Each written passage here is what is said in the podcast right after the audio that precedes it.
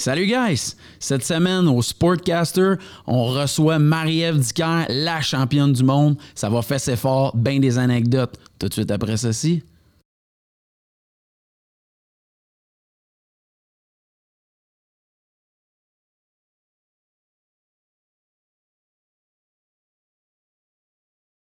Yes! Yes. Ça va? Ben oui, ça va bien, merci toi. Hey, mais hein, là, c'est le bout où tout le monde font comme crime. C'est-tu genre Marie-Ève Dicker qui est en studio au Sportcaster? Ben oui, je suis là. Bienvenue! Merci, un plaisir d'être ici. Merci de ce bel accueil. incroyable. Il faut que je commence na- avec l'anecdote de la fois où j'étais trop gêné de demander de venir au, au show en personne. Écoutez, là, euh, les auditeurs, ceux qui nous suivent, ils savent que je suis policier, policier communautaire. On est en pleine pandémie. Puis là, je me retrouve à me dire, Eric, ça te tenterait-tu en tant que policier d'aller faire danser les personnes âgées du jardin des sources directement là-bas avec une équipe de kinésiologues, c'est Oui, ça? exactement. J'arrive là-bas, puis là, tu sais, en tant que fan de sport, je fais comme, crème, je pense que Marie-Ève Dicker est là, genre, là, ma partenaire a dit, mais non, c'est impossible, ça doit être super occupé. Puis là, je te reconnais officiel. Comment ça, t'étais là, toi? Qu'est-ce qui se passe? Écoute, moi, je suis une fille qui aime me sentir impliquée. J'aime sentir que je fais une différence. Puis, euh, lors de la pandémie, je sentais vraiment que je servais à rien dans le monde. comme, je, je me sentais vraiment d'aucune utilité à part de rester chez moi. Et euh, là est venue justement l'idée de, de- de mes amis kinésiologues d'aller faire ça, d'aller faire bouger les, euh, les personnes âgées parce qu'on sait que durant la pandémie, ça a été une période très difficile pour Mais les gens euh, qui étaient en résidence. Et euh, c'était un petit peu une façon de briser l'isolement, de leur mettre un sourire sur le visage. Et on me dit, euh, nous, on a ce projet-là. Donc, moi, je, ben voyons, je veux y aller.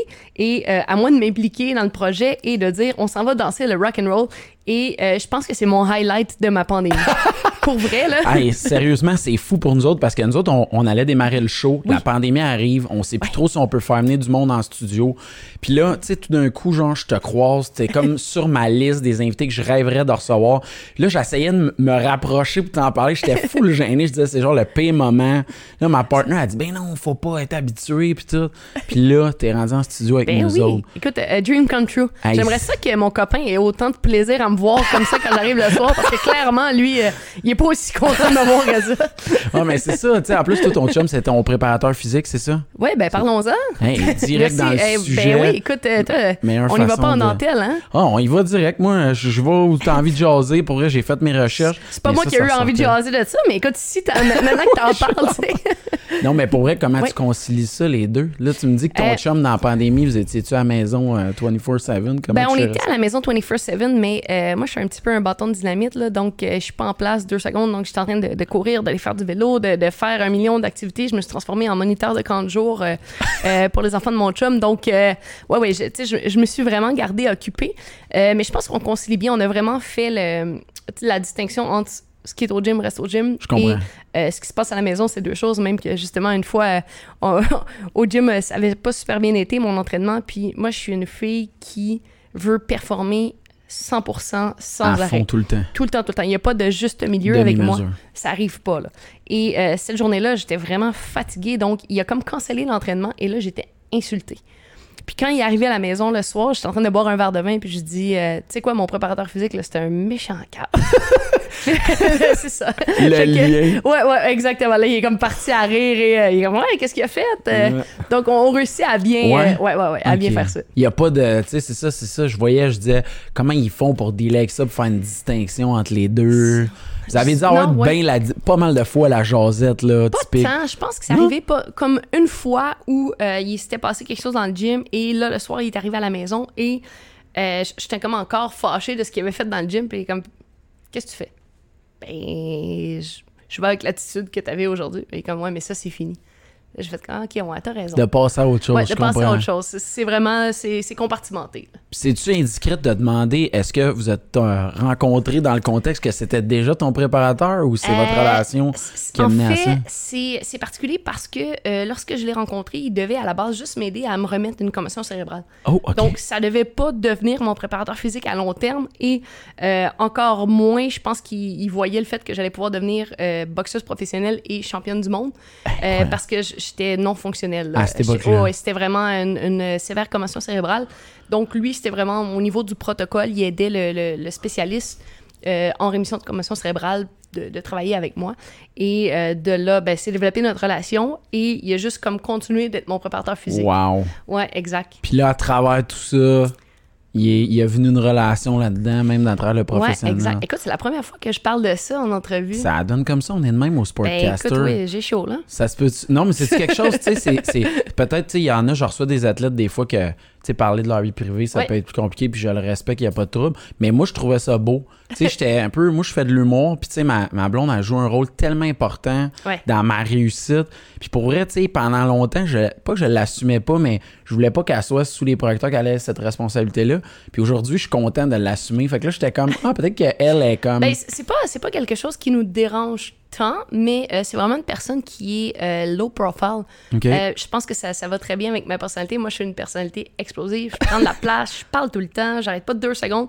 Puis lui, c'est vraiment un gars qui est à sa place, qui est calme et tout ça. Donc, de par lui-même, il, il se met toujours comme un, un peu En en, retrait. retrait. Donc, c'est pour ça qu'il est pas nécessairement sous les projecteurs et il déteste ça à la base. je comprends. Donc, c'est ça. Il n'y a pas de trouble. Moi, euh, Ouais, ça m'intéressait. J'étais curieux Écoute, parce que, euh, tu sais, tu as une, une grosse équipe aussi. Je Oui. faisais mes recherches. Je voulais aborder ça, à, à savoir, tu sais, des fois, on voit le boxeur, Ouais. on entend un peu l'entraîneur.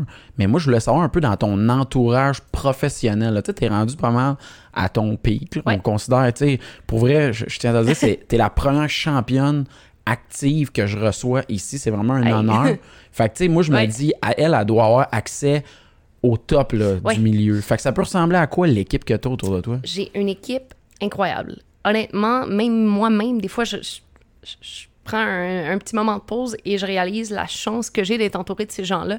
Euh, je dirais que l'équipe est très centrée autour de mon entraîneur de boxe, mon assistant entraîneur qui est très impliqué aussi, donc Stéphane Arnois et Samuel Descaries qui sont vraiment, euh, ils travaillent toujours ensemble. Euh, ils travaillent de mèche très très proche avec Marc-André Wilson qui est mon préparateur physique. Dans ce cas-ci, c'est mon préparateur physique. Ouais, Donc, ils, ils sont, euh, ils sont vraiment là, ils s'appellent de façon régulière pour voir vraiment le, le progrès qu'il fait au gymnase. Euh, J'ai la chance d'avoir euh, Julien Gauthier qui agit à titre d'agent, donc tout ce qui est négociation de, de contrat de boxe euh, à- à- avec les, euh, les combats et tout ça. J'ai Yvon Michel qui est mon promoteur qui promouvoit mes galas. J'ai François Hamelin de chez Balboa qui s'occupe de tout ce qui est commanditaire et représentation. Euh, j'ai Michael Grégoire qui est mon attaché de presse aussi. En plus, euh, j'ai un podiatre, j'ai une ostéopathe, j'ai un conseiller en nutrition, Jean-François Gaudreau.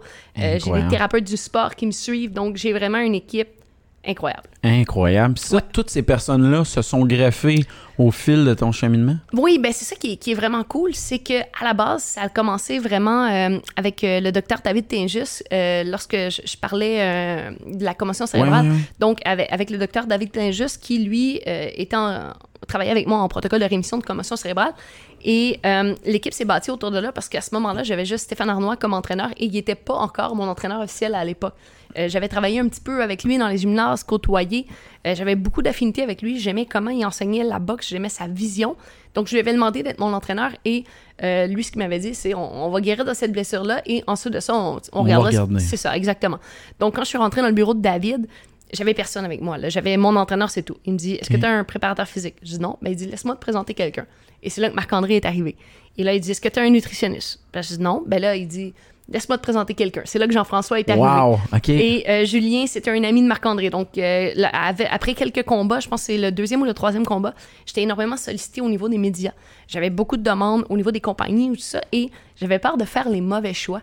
Parce que je savais que les choix que j'allais faire maintenant allaient avoir un impact sur Ton euh, image. mon image, le- la future, le Ah oui. développement de ma carrière. Donc, euh, Julien est entré dans le, est entré comme dans l'équipe. Mhm. Et euh, de là, c'est joint aussi par la suite François, parce que Julien ben, il était un petit peu débordé, donc il est allé chercher vraiment une personne au niveau des commanditaires.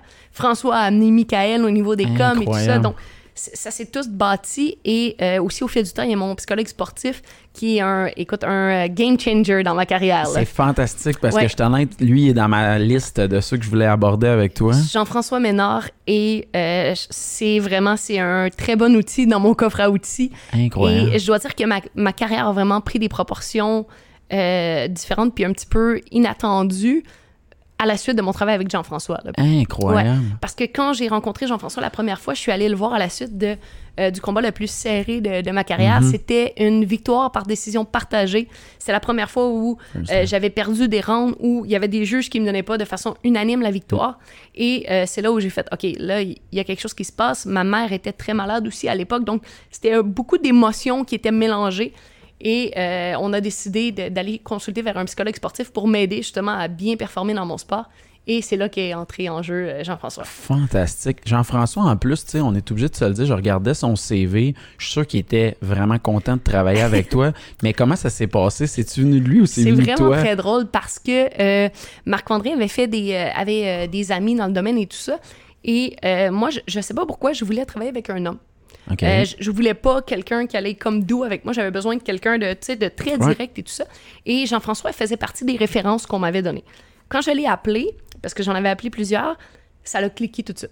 Au Ah ouais? téléphone, quand je lui ai parlé, suis comme, OK, non, c'est avec lui que je veux travailler. De sa façon d'expliquer les choses, de sa vision. Mais lui, ce qu'il m'a dit à l'époque, c'est je suis vraiment beaucoup sollicité. Mon, CV mon, mon agenda est vraiment chargé. Il dit, tu sais, il dit, je suis pas certain que je vais avoir le temps de travailler avec toi. Et là, à moi de lui répondre, non, mais moi, je suis vraiment autodidacte, donc t'as pas besoin de me tenir par la main. On peut se voir une fois de temps en temps, mais ce que tu me dis, je sais que je vais les appliquer, tout ça. Il dit, parfait. Il dit, laisse-moi regarder un peu ce que je peux faire. Et là, il a fait, un, il a fait une brève recherche sur moi. Ben, c'est clair. Puis là, il m'appelle, puis il fait, euh, mais je comprends pas, là, tu m'as dit que t'étais boxeuse. Oui. Là, il a allumé. Mais t'es championne du monde en karaté. Ah, c'est ça? Ouais, mais je veux devenir championne du monde en boxe aussi. Et comme, OK. Puis je pense que euh, ce qui a fait qu'il a commencé à travailler avec moi, c'est vraiment le défi que je représentais, justement, le, le fait que euh, c'était un, un parcours atypique. Le domaine, tout. Le domaine et Eh tout ouais. ça. Donc lui, il a dit, OK, let's go. Je. Incroyable. Parce Et, que pour euh, vrai, lui, il a été remercié par tellement d'athlètes. J'ai une curiosité de comprendre aussi qu'est-ce qu'il peut apporter. Tu sais, moi, euh, quand. euh, genre, je sais que j'avais vu qu'il avait remercié, mettons, Michael Kingsbury Oui. l'avait remercié rapidement. Oui. Il a travaillé avec vraiment des gens d'élite. Puis c'est dur pour moi de saisir comme. Qu'est-ce ça se passe où? Tu sais, c'est-tu par rapport à tes entraînements, les stress, pendant le combat? Tu sais, ça peut ressembler à quoi ce qu'il peut t'apporter, mettons? Euh, Il y a beaucoup de, de- de concepts et de perceptions. Moi, je pense que euh, le, le plus gros travail de- avec Jean-François, ça a été de, modifier ma perception des choses. OK. Euh, comme je dit, moi, je suis 100%, puis je suis bornée, je suis, je suis comme ça. Euh, donc, lui, ça a été beaucoup d'ouvrir les œillères, de, de travailler au niveau des exercices de, de respiration, de visualisation, des, des choses comme ça. Mais je te dirais que le, le gros game changer, c'est de changer ma perception des choses.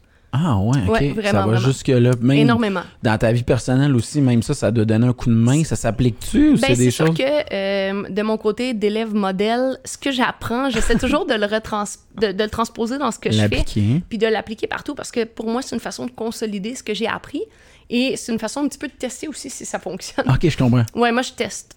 moi, je suis bien bonne là-dedans. Ouais, ouais, moi, je teste. Puis, euh, euh, je me suis rendu compte que, oui, dans la vie de tous les jours, ça m'aide énormément. Puis, je pense que euh, au niveau de mon copain aussi, la, la gestion de, de ma personnalité, de mon tempérament, justement, mauvais perdant, euh, euh, 100% dévoué, acharné, ça permet aussi de, de tamiser ça un petit peu. Là. Ok. Fait que ça, ça a vraiment été avec lui que tu as pu évaluer ça. C'est une personne qui a été fit pour toi Définitivement. pour te donner un coup de main là-dedans. Mais je pense pas que c'est tant une personne qui a été fit ou c'est plutôt que lui va s'adapter pour trouver le bon fit avec toi. Ok, je comprends. Parce que euh, oui, c'est sûr que ça doit cliquer avec la personne. Moi, quand je l'ai appelé, euh, j'ai senti, c'est vraiment une première impression, là, j'ai vraiment senti que, OK, il y avait, il y avait quelque chose à, à aller travailler avec lui. Mais euh, vraiment, la, la- la beauté du travail de Jean-François, c'est ça, c'est qu'il va s'adapter à chaque personne, il va s'adapter à chaque problématique qui est devant lui, chaque défi qui est devant lui. Ah. Et oui, c'est sûr qu'en tant qu'athlète, on rencontre des choses qui sont sensiblement les mêmes choses.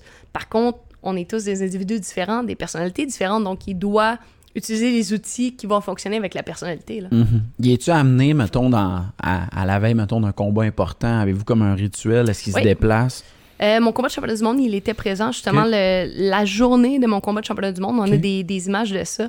Euh, ils sont en train d'installer le ring, le centre Vidéotron est vide et il y a Jean-François et moi assis dans les estrades et on a la dernière discussion avant mon combat. Incroyable. Ouais, ouais, ouais. Ça pouvait ressembler à quoi? C'est-tu indiscret? Ben rapidement, là, ce qu'on euh, ce qu'on avait dit, c'est euh, ben comment tu te sens? Puis là, je lui avais répondu, c'était sans aucun doute pour moi. Je lui ai dit, je sens qu'à soir, je vais devenir championne du monde. Aïe, Puis là, je aïe. dis, OK, parfait. Puis là, il dit, qu'est-ce que tu vois quand tu regardes ça? Ben, je dis, je vois des gens qui sont en train de travailler. Puis ça, ben, il dit ça, il dit, euh, comment, comment il m'avait dit? Il m'a dit, quand tu reçois de la visite à la maison, tu t'assures que tout est propre, ils font le ménage, puis tout ça, puis il était justement en train de passer l'aspirateur dans le ring. Puis il dit, regarde, là, il dit, c'est son salon, puis tout le monde est en train de le nettoyer. Puis ah ouais, c'est vrai, là, je suis, tu sais. Fait que ça a été vraiment, là, c'est ce qui m'a mis en confiance euh, pendant Ah, ce... ouais. Il Ouais. t'a fait sentir chez toi. Ouais, il m'a fait sentir chez moi que j'allais recevoir plein de visites, mais que mon salon est en train de, de- le setup est en train d'être monté et tout ça, là. Ouais. Aïe, aïe, j'adore que tu me partages ça. Ça m'intéresse au bout de comme de. Tu sais, comme tu dis, la notion de se mettre à l'aise. ça- on a toujours l'image du, du discours, là. Tu sais, Tu sais, dans les films, on voit ça, là, qu'ils se disent des affaires impossibles avant, mais. Non, c'était zéro. C'était une conversation, c'est ça. Quand je parlais tantôt, c'est une question de, de perception. Ben, il m'a fait percevoir que euh, j'étais confortable, j'étais chez moi, j'étais Dans euh, dans mes affaires, dans mon élément. Euh, alors qu'on sait en, en compétition, souvent, c'est ce qui arrive. Là, c'est, on est un petit peu déstabilisé, il y a beaucoup de pression, on a l'impression que c'est différent de ce qu'on fait d'habitude parce que les enjeux sont plus gros. Mais dans ce cas-ci, c'était juste de me ramener à ce que je fais tout le temps. Je comprends. Il t'a ramené ça, il a, dé- il a- il a descendu le hype de l'événement. Ouais, il a exactement. rendu ça un combat ça. comme un autre. Un, un combat comme un autre ou simplement un- une séance comme une autre. OK. Donc, euh, on, parle du 1er décembre 2018. Là. Oui, exactement. Le, le- soir où je suis devenue championne du monde. là. Ça, Ouais. là, il faut que je m'excuse tout de suite avec toi pour vrai. Puis c'est- c'est weird ce que je vais te dire, mais c'était la première fois que je vivais un événement sportif. Ouais. Puis j'avais de la difficulté à l'assumer que j'avais hâte de le voir. Je sais pas si tu comprends ce que je veux dire ou tu l'as déjà entendu celle-là. Qu'est-ce que tu veux Mais c'était la première fois que j'avais un combat de boxe qui impliquait, je te le dis, puis tu sais, je veux pas Ouais. tomber, mais tu dois te le faire dire tellement de fois malheureusement, mais qui impliquait deux femmes. Ouais. Puis je te le dis, j'ai commandé le gala Pour vrai? voir seulement ce combat-là. C'était la seule affaire qui m'intéressait ce soir-là. Puis c'était la première fois que je vivais ça, puis j'étais comme... J'étais gêné de le dire. fait que c'est pour ça que je me suis dit, quand je vais en voir, je vais m'excuser parce que t'avais une personnalité qui venait me chercher au bout de dire, je veux la voir se battre. Je veux voir ce qu'elle a dans le ventre, cette fille-là. Puis ça m'a touché, là. Quand je t'ai vu gagner, merci. sauter d'un bras de ton team, tout, là, Ouais. j'étais tellement, genre... euh, C'était vraiment un de mes bons moments sportifs, honnêtement. Là.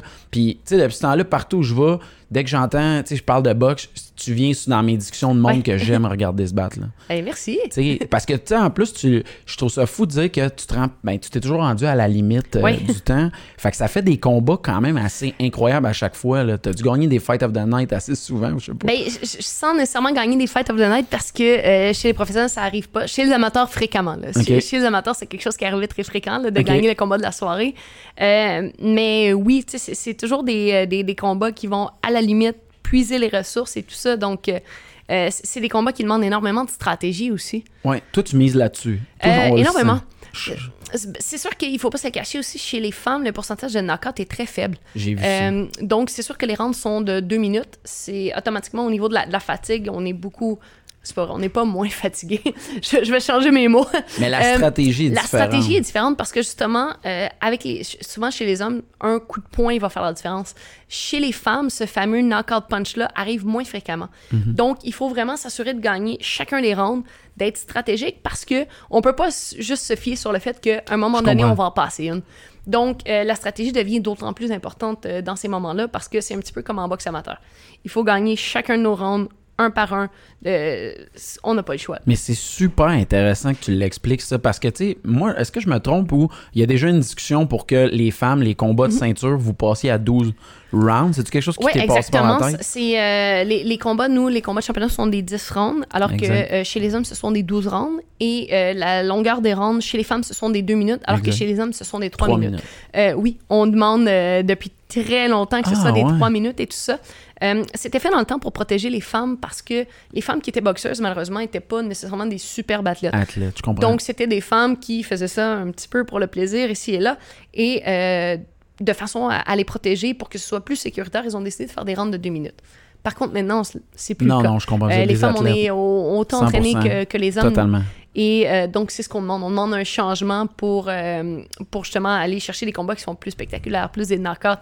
Et aussi, deux minutes, ça se passe très rapidement. Mais, donc, hein. euh, dès qu'une une fille est moindrement explosive, rapide, elle est énormément avantagée. Euh, tandis que sur un 3 minutes, ça, c'est un petit peu dilué. Vous allez vous battre plus. On, va se battre plus, donc on va être un petit peu plus sélectif dans ce qu'on va faire. Là, deux minutes, la cloche sonne, on n'a pas le choix, il faut y aller. là. Il faut mettre de l'action parce que le- la cloche va sonner dans Je comprends. non, pas long. Et euh, selon plusieurs recherches, c'est ce qu'ils ont trouvé. Trois minutes, c'était le temps idéal pour aller chercher le meilleur boxeur des deux. Euh, le plus rapide, le plus fort, le plus stratégique, qui allait vraiment mettre en, en valeur tous les atouts du bon boxeur. OK. Donc, euh, c'est la raison pour laquelle on C'est demande aussi vraiment intéressant. Puis quand tu dis ça, est-ce que c'est vraiment, tu sais, ça veut-tu dire que tu as des contacts avec l'élite mondiale de la boxe entre vous, entre athlètes, Mhm. de dire, ouais, on serait prêt à le faire. Qu'est-ce qui fait que ça pourrait pas fonctionner, Euh, par en fait, ce qu'il fait, c'est, euh, ce sont des lois pour le moment parce que chaque, euh, chaque région où il y a un combat est supervisée par une commission. Mhm. Donc, ça, c'est vraiment tout dépendant des, des lois du, du pays, du combat. Aux États-Unis, ça s'est fait. Il y a des femmes qui ont boxé sur des trois minutes parce que les commissions athlétiques l'ont permis. Ah ouais, OK. Ici au. Québec, on a, on a demandé. Par contre, c'est une loi fédérale. Donc, il faudrait faire soumettre, ouais, c'est ça, un projet de loi fédérale et tout ça. Et je suis pas certaine que c'est en train de se faire parce que euh, on a vu récemment avec tout ce qui se passe avec la boxe, il n'y a pas vraiment de lobbyiste euh, au niveau de la boxe. hein. Non, c'est Euh, ça. donc, c'est un petit peu laissé à la discrétion des- de la santé publique, des instances gouvernementales et tout ça. Il n'y a pas vraiment personne qui plaide la cause de la boxe et qui argumente. Donc, je pense que pour le moment, c'est très. c'est sur la glace, disons. Mais toi, tu serais pour ça, 100%. Toi, tu serais all-in, OK. all in, Cool. all ouais. Parce que j'aime ça. Dans le fond, toi, tu te dis, tu vois ça comme un défi que il- tu veux pas être avantagé par la, la- le temps qui c'est ça. offert. Toi, tu dis, hey, let's go, on y va, puis Exactement, là. amène-toi. Moi, je puis suis une va- personne qui est euh, énormément en forme et euh, je sais très bien que c'est un système qui va m'avantager. Et aussi, je pense que euh, au niveau des spectateurs, ça va donner des, des combats qui sont beaucoup plus enlevants Mhm. sur du 3 minutes que du 2 minutes. Là. OK, je comprends. Là, aujourd'hui, on est le 16 juillet. Ouais, Euh, ça fait combien de temps que t'as pas monté dans le ring pour ça te fait battre? longtemps. Le dernier combat, c'était le 23 novembre. Est-ce que c'est une des plus longues disettes que tu as eues depuis C'est ta la plus longue. Définitivement la plus longue. ouais. Comment tu vis ça? C'est quoi l'impact que ça a sur toi, ça? Euh, c'est sûr que c'est difficile de, de trouver mes repères parce que mon, mon beat de vie habituel est c'est un combat, je suis en vacances, je suis en mise en forme, j'ai un camp d'entraînement, j'ai un combat. Je suis en vacances, je suis en mise en forme. Donc, c'est vraiment comme ça. C'est un cycle qui est continuel. Et euh, à ce point-ci, je suis pas en vacances, je suis pas en mise en forme, je suis pas en camp d'entraînement. Donc, c'est un petit peu difficile pour moi de, de trouver mes repères de euh, qu'est-ce que j'ai en quelque sorte le droit de faire par rapport à ça au niveau de la nutrition, du sommeil, Ouais, ouais. de la récupération, euh, au niveau de l'entraînement, de, de repousser et tout ça. Donc, euh, c'est un petit peu difficile, mais je pense qu'on vit des, des moments historiques et particuliers. Ouais. Donc, je- on, on doit s'adapter. On a comme pas vraiment le choix. là. Ouais, je comprends très bien. Ça a dû te faire de quoi? Tu as parlé de lobbying. Il faut Ouais. que je t'amène un peu sur ça. Mais quand tu as eu la décision du gouvernement que pratiquement tous les sports vont reprendre, il y a des autorisations de voyager, mais la boxe, non. Moi, je l'ai pas compris. Moi non plus. Vous autres, euh, toi, tu as dû avoir des discussions avec ton équipe. Y a, tout le monde a dû être vraiment surpris. C'est sûr que euh, de mon côté, à court terme, c'est pas quelque chose qui, qui a un impact sur ma carrière parce que mon prochain combat est aux États-Unis. C'est sûr. C'est sûr, à 100%, le combat est euh, signé, le combat est béton. On a besoin d'une date parce que euh, ils ont dû procéder à des, Mhm. euh, des, des, euh, des choses qui sont très différentes parce que huis clos, ils doivent trouver une façon de rentabiliser avec les, productions de télé et tout ça. Mais bref, euh, j'ai une certitude là-dessus. Par contre, euh, pour moi, il y a tellement de, de carrières prometteuses ici au Québec. Il y a tellement de jeunes boxeurs. Euh, il y a tellement de jeunes boxeurs aussi dans les gyms C'est vrai, ça? il y a beaucoup de, de- de jeunes qui rêvent un jour de devenir boxeur professionnel. Mhm. Et euh, pour le moment, je suis, moi, j'ai la chance d'être rendu dans ma carrière où je peux aller euh, m'expatrier aux États-Unis. Exact. Par contre, c'était pas le cas dans le passé, donc ma carrière aurait été pratiquement brisée. Je comprends. Et outre ça, le- quand j'ai soulevé la ceinture de championne du monde à Québec, devant ma mère, ma famille, mes amis, un centre Vidéotron au complet, ce sentiment-là, je me dis qu'on peut pas enlever ça à un athlète. Ben non, c'est- je comprends tellement. Et de, de dire qu'il n'y aura plus de boxe avant l'arrivée d'un vaccin, euh, je pense que ça C'est tuerait vrai la que boxe. c'est ridicule. Ben, surtout si on regarde les protocoles qui sont mis en place en ce moment aux États-Unis, en Europe, au niveau du, du testage, du dépistage. euh, Lorsqu'il y a un combat de boxe, l'athlète qui boxe a été testé au préalablement trois fois. Et c'est Ouais, les- c'est ça. mais c'est ça. Et ce sont les deux seuls qui n'auront pas de masque. Donc, les hommes de coin, les entraîneurs ils ont un masque officiel, arbitre. Euh, tout au plus, je pense que c'est 15 personnes qui sont dans la salle en même temps parce qu'il n'y a pas de promoteur, il n'y a pas d'animateur télé, ils sont dans des studios à part. Mhm. Donc, c'est peut-être 15 personnes qui sont dans la place en même temps, dont deux qui ne porteront pas un masque. Si on regarde une partie de hockey ou de football, là, On s'entend qu'il y a une équipe technique à pu finir. Une équipe technique, les deux équipes de chaque Les côté. On parle de quasiment Ah 80 oui. personnes qui sont impliquées, donc euh, C'est vrai que ça fait aucun sens. Euh, moi, je pense que c'est un petit peu un, un travail de, de, de, de, job de bras un petit peu des instances gouvernementales euh, à l'égard de la boxe. Ça fait longtemps que la boxe n'est pas nécessairement le sport le plus prisé par euh, les médecins et tout ça Mhm. pour les raisons qu'on connaît, mais je pense qu'il y a aussi beaucoup d'ignorance dans euh, de- du sport par rapport justement à tous les protocoles, par rapport à, à la gestion des athlètes, de la santé des athlètes. Donc, euh, peut-être une opportunité de, de mettre la boxe euh, de côté pendant un petit bout de temps. Ben, je trouve ça triste, surtout que la boxe québécoise, euh, ça a été un des sports qui a été capable de fonctionner autosuffisant. On était capable Oui. de faire des combats au Sans Québec. aucune subvention gouvernementale. Exact. Fait que moi, je comprends pas comment on, on fait, pourquoi on ferait ça. Pendant ce temps-là, on voit énormément, mettons, je je juste dire que la UFC a Oui. quand même profité énormément Énormément. du contexte. Puis, on s'entend qu'il y a beaucoup plus de risques, je présume, là, tu sais, juste les, c'est niaiseux à dire, mais les positions, le- le- la façon que les gars se battent, euh, tu sais, je veux dire. je pense qu'au niveau risque, ce sont deux sports qui sont extrêmement à risque. Euh, je pense que la différence entre ces deux sports, le- les sports de Mhm. combat et euh, le, soccer, MMA, le, oui, oui. le baseball, le hockey, c'est la quantité de personnes qui sont impliquées. Mhm. Je pense que les, les sports sont tous aussi à risque. Si on regarde les, Ouais. euh, les gars au hockey, lorsqu'ils arrivent dans le coin, là, il n'y en a pas de deux mètres de distance. Ben non, c'est ça. Donc, ça. je pense que tous les sports sont à risque, mais c'est vraiment à quelle, quelle quantité de personnes on veut impliquer. Puis un combat, on va boxer aux 3, 4, 5, 6 mois, euh, alors qu'une partie de hockey, c'est deux, trois fois par semaine. là. Ouais, c'est ça. Et euh, ils n'ont aucun contrôle sur les 50, 60 joueurs qui vont aller voir leurs amis, leurs familles, qui vont sortir. Tandis que nous, on est mis dans des bulles euh, avant notre combat et tout ça. Exact. Donc, je pense que euh, c'est peut-être une... Ouais, c'est ça. On verrait autre chose en plus. Tu sais, moi, je pensais, j'essaie de me l'imaginer, tu sais, quand. Euh, de dire que j'entendrais les coachs crier Oui. des trucs, on entendrait les bruits. Moi, là, je considère en plus que tout le monde devrait aller voir. un- il y a des gens, souvent, ils commandent le Oui. combat, mais honnêtement, de- c'est un des sports que sur place, j'ai vu la plus grosse différence. D'entendre les coups, là, ça m'a tellement impressionné de dire, oh, OK, c'est. Surtout dans une salle qui est petite, là, euh, si je regarde de, de mon côté, j'ai fait la, la majeure partie de ma carrière au Casino de Montréal. Mhm. Cette salle-là, j'avais l'impression que les gens étaient dans le ring avec moi. Ah, ouais, c'est fou. Et, même. et les gens étaient, euh, c'est 500-600 places assises, donc les gens étaient vraiment collés sur le ring et euh, peu importe qui venait, qui aimait la boxe ou pas, c'était coup de cœur. Ben oh, oui, ben c'était oui, coup de cœur, là, assuré, là. C'est super. Ouais, parce que c'est vrai, t'as raison, tu sais, le- les- d'entendre ce qui se passe, entendre les coups, voir la personne le recevoir, Oui. de continuer à se battre. Exact. Moi, ça ça m'a changé vraiment ma perception des athlètes de dire, OK, c'est. le, le- c'est le un- fameux son du cuir Oui, c'est sur le visage, là, c'est... Oh! Exact. Parce que dans notre salon, c'est toujours facile de dire, Ah, moi, j'aurais fait ça. Exact. Ah, moi, je l'aurais esquivé. ah, pourquoi que c'est pas tassé? ouais, ouais. Ouais, c'est ça, hein, écrire, moi, je me suis Ouais. battu dans ma vie. Ah ouais, c'est ça. Je me suis battue dans ma vie, j'ai jamais vu ça, moi. ouais, c'est ça. Faut revenir à ton parcours quand même. Toi, Oui. tu es une fille de la Rive-Nord, Saint-Eustache. Oui, monsieur. Là, euh, tu sais, t'habites encore, t'es encore du coin ici. Yes. Toi, ta base, à- au, au fond, tu l'expliquais tantôt avec euh, ton préparateur mental, tout ça. Oui. Ton, euh, t'es à la base une athlète de karaté Mhm. qui était méconnue à 11 ans. J'ai-tu bien lu que tu étais championne canadienne? Ouais, ouais, ouais. Comment ça se passe de devenir championne canadienne à 11 ans? Ben, moi, comme je dis, peu importe, puis ça, c'est vraiment depuis mon tout jeune âge, peu importe ce que j'ai fait, je l'ai fait à 100%. Donc, moi, j'ai commencé le karaté, puis c'était de compétition en compétition. Après trois semaines, je faisais ma première compétition. Puis, moi, c'était comme ça. Je suis une compétitrice née.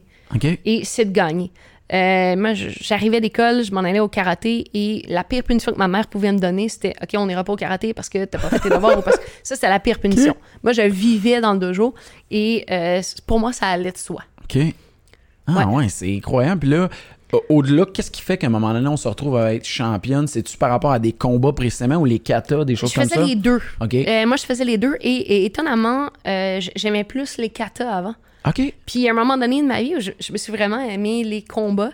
Et euh, plus les combats étaient rough, plus j'aimais ça. Donc j'ai fait aussi un, un petit passage euh, vers le kickboxing qui m'a Ok. mené par la suite à la boxe. Euh, mais à la base, je faisais beaucoup de kata. Moi, j'aimais ça. OK. Ouais, vraiment, vraiment. Ça t'a apporté. Puis c'est sûr, tu sais, parce que moi, je me disais souvent, les gens qui se tournent vers les arts martiaux, ils vont peut-être être plus tentés d'aller vers les arts martiaux mixtes. Qu'est-ce qui a fait que t'as dit non, c'est la boxe que j'ai à piqûre? Euh, ben, à la base, quand j'ai décidé de faire de la boxe, c'était euh, pour pouvoir participer aux Jeux olympiques. Parce que le karaté Oh. n'était pas un sport olympique. OK. Et euh, j'avais 24 ans, je regardais les Jeux olympiques, puis là, je, je me disais dans ma tête, je peux pas croire que je vais jamais participer aux Jeux olympiques de ma vie. Pour moi, c'était euh, un gros manque dans ma vie. Et là, il y a un ami qui m'a dit, euh, ben, t'as deux choix, soit le taekwondo ou la boxe, qui sont des disciplines olympiques. Puis à la blague, moi, je dis, ben, je donne les meilleurs coups de poing, je vais aller boxer. Et c'est vraiment comme ça, ouais, même. Oui. exact. J'ai mis les pieds dans un gymnase de boxe et j'ai vraiment eu la piqûre. Euh, je suis vraiment tombée en amour avec le sport. Et euh, lorsque, je- le, le premier entraînement que j'ai fait, trois semaines plus tard, je faisais mon premier combat. Puis un mois et demi après, j'étais aux championnats provinciaux. Sérieux? Ouais, ouais, ouais. Moi, c'est ça. C'est tout ou pas tout. Puis ta carrière amateur, tu sais, j'ai pas vu tant de choses passer, mais Ouais. ça s'est-tu pris longtemps? Toi, c'est. Euh, J'aurais aimé qu'elle s'étire plus longtemps. Euh, par contre, le sport amateur étant ce qu'il est, Ben oui, c'est sûr. c'est ça, exactement. Le sport amateur étant ce qu'il est, des fois, c'est pas toujours facile de, de vaincre tout ce qui est politique, décision et tout ça. Et euh, j'avais l'impression que je stagnais énormément parce que, euh, avec la commotion cérébrale, si j'étais restée chez les amateurs pour participer aux Jeux Olympiques, j'avais un autre 4 ans, un cycle de 4 ans à Ça, faire. c'est tough, ouais. Euh, j'avais pas énormément d'opportunités de, de combats internationaux avec Boxe Canada et j'étais sur l'équipe nationale et tout ça. Donc, j'avais l'impression vraiment que, que je tourne en rond, que je, je me développais pas. Et donc, après 50 combats chez les amateurs, j'ai décidé de passer chez les Hey, professionnels. c'est quand même pas mal. Je suis surpris comment les combats amateurs, qu'est-ce qui fait que les athlètes ils ont des fiches sais, de tant de combats que ça? Comment ça, ça vous Euh, rendez? ben, ce qui arrive souvent, ce, ce sont les compétitions. Moi, la première année, j'ai fait 21 combats dans ma première année. 21 Ouais, dans la 21 première combats dans la première année parce que euh, quand on arrive, on, ben, il y a des événements qui sont euh, organisés à tous les fins de semaine. Donc, les clubs de boxe organisent des événements qui sont sanctionnés par la Fédération québécoise de boxe olympique, Euh, mais il y en a pratiquement à tous les fins de semaine. Donc, Mhm. C'est très facile de se trouver un- de- des, des galas de fin de semaine. Et euh, lorsqu'on fait des compétitions, on boxe le vendredi, le samedi et le dimanche. Donc, c'est trois combats par fin de semaine. Incroyable, OK. Ouais, exactement. Mais c'est une mentalité qui est un peu différente de la boxe professionnelle. En boxe professionnelle, on, on fait un camp d'entraînement de 8 à 12 semaines pour un combat. Tandis qu'en boxe amateur, le combat fait partie de notre progression. Euh, c'est comme si le combat devient un- en quelque sorte un sparring. Parce que le but de la boxe amateur, c'est vraiment juste d'acquérir de l'expérience. Euh, nonobstant les victoires, les défaites. Donc, c'est d'acquérir de l'expérience. Donc, souvent, on va boxer dans une catégorie de poids qui est peut-être un petit peu plus élevée que chez les professionnels parce que, ben, on ne on fait pas de coupe de poids, on n'a pas nécessairement de diète. Le but, pas la c'est de même boxer. C'est pas la même préparation. Le but, c'est de boxer le plus régulièrement possible. On a des casques, on a des plus gros Oui, gants. Euh, donc, c'est beaucoup plus sécuritaire en quelque sorte. Donc, c'est ce qui nous permet de boxer de façon euh, plus régulière. OK, c'est vraiment intéressant. Tu Ouais. vois, ça, ce portrait-là, on l'avait pas tout le temps. Puis des fois, tu sais, je suis toujours impressionné de voir, il y a un boxeur qui arrive, il a donc ben l'air prêt. Puis là, Ouais. je suis comme, un gars, il n'y a pas une fiche de fou, mais là, je catch qu'il y a 50, La 60 boxe combats de boxe ouais. amateur. C'est pas, De- pas coulé dans le béton que euh, lorsque tu es un bon boxeur amateur, tu deviens un bon boxeur professionnel parce que euh, il y a quand même des petites différences, mais de façon générale, il y a très peu de très bons boxeurs professionnels qui n'ont pas un gros parcours euh, amateur. Très peu. Ah, ouais, La plupart sont issus vraiment d'un gros parcours amateur, puis c'est pour ça que je disais, j'aurais aimé en faire plus. Mais je sentais que j'étais pressée un peu par le temps. Je Exact. comprends très bien. Puis moi, je suis très patiente dans la vie. Ouais, ça. C'est ça. Mais non, je sais pas. Je sentais que c'était comme. OK. ouais, mais- c'est ça. Parce que pour vrai, moi, euh, tu sais, c'était ça, là. On, on a- je te pogne, genre, au meilleur moment. Tu sais, on approche des combats d'unification des titres. Ça, tu sais, il n'y a pas beaucoup de monde qui peuvent tout le temps comprendre l'ang- tu sais, le sérieux. J'essaie d'expliquer aux gens, tu sais, proches de moi qui sont moins amateurs de boxe, de dire, ben, elle est rendue à l'étape qu'elle elle va défendre ses ceintures, puis elle va essayer de battre une autre championne qui va défendre exact. les siennes. Fait que là, tout arrive dans le cercle de la grande élite mondiale. Tu sais, ça, là, à un moment donné, vous deviez le sentir, nous autres, bon, là, on. On est-tu rendu là, tu voulais-tu faire d'autres combats, défendre ta ceinture encore une fois? Ou Nous autres, tu... on s'en allait là depuis le début. Ah ouais, c'est Ouais, fantastique. Moi, moi et mon entraîneur, là, quand, euh, quand j'ai fait le saut chez les professionnels, on avait justement une liste d'adversaires. Puis euh, Suarez, celle que j'ai déjà eue à mon, à mon dernier combat, était déjà dans cette liste-là.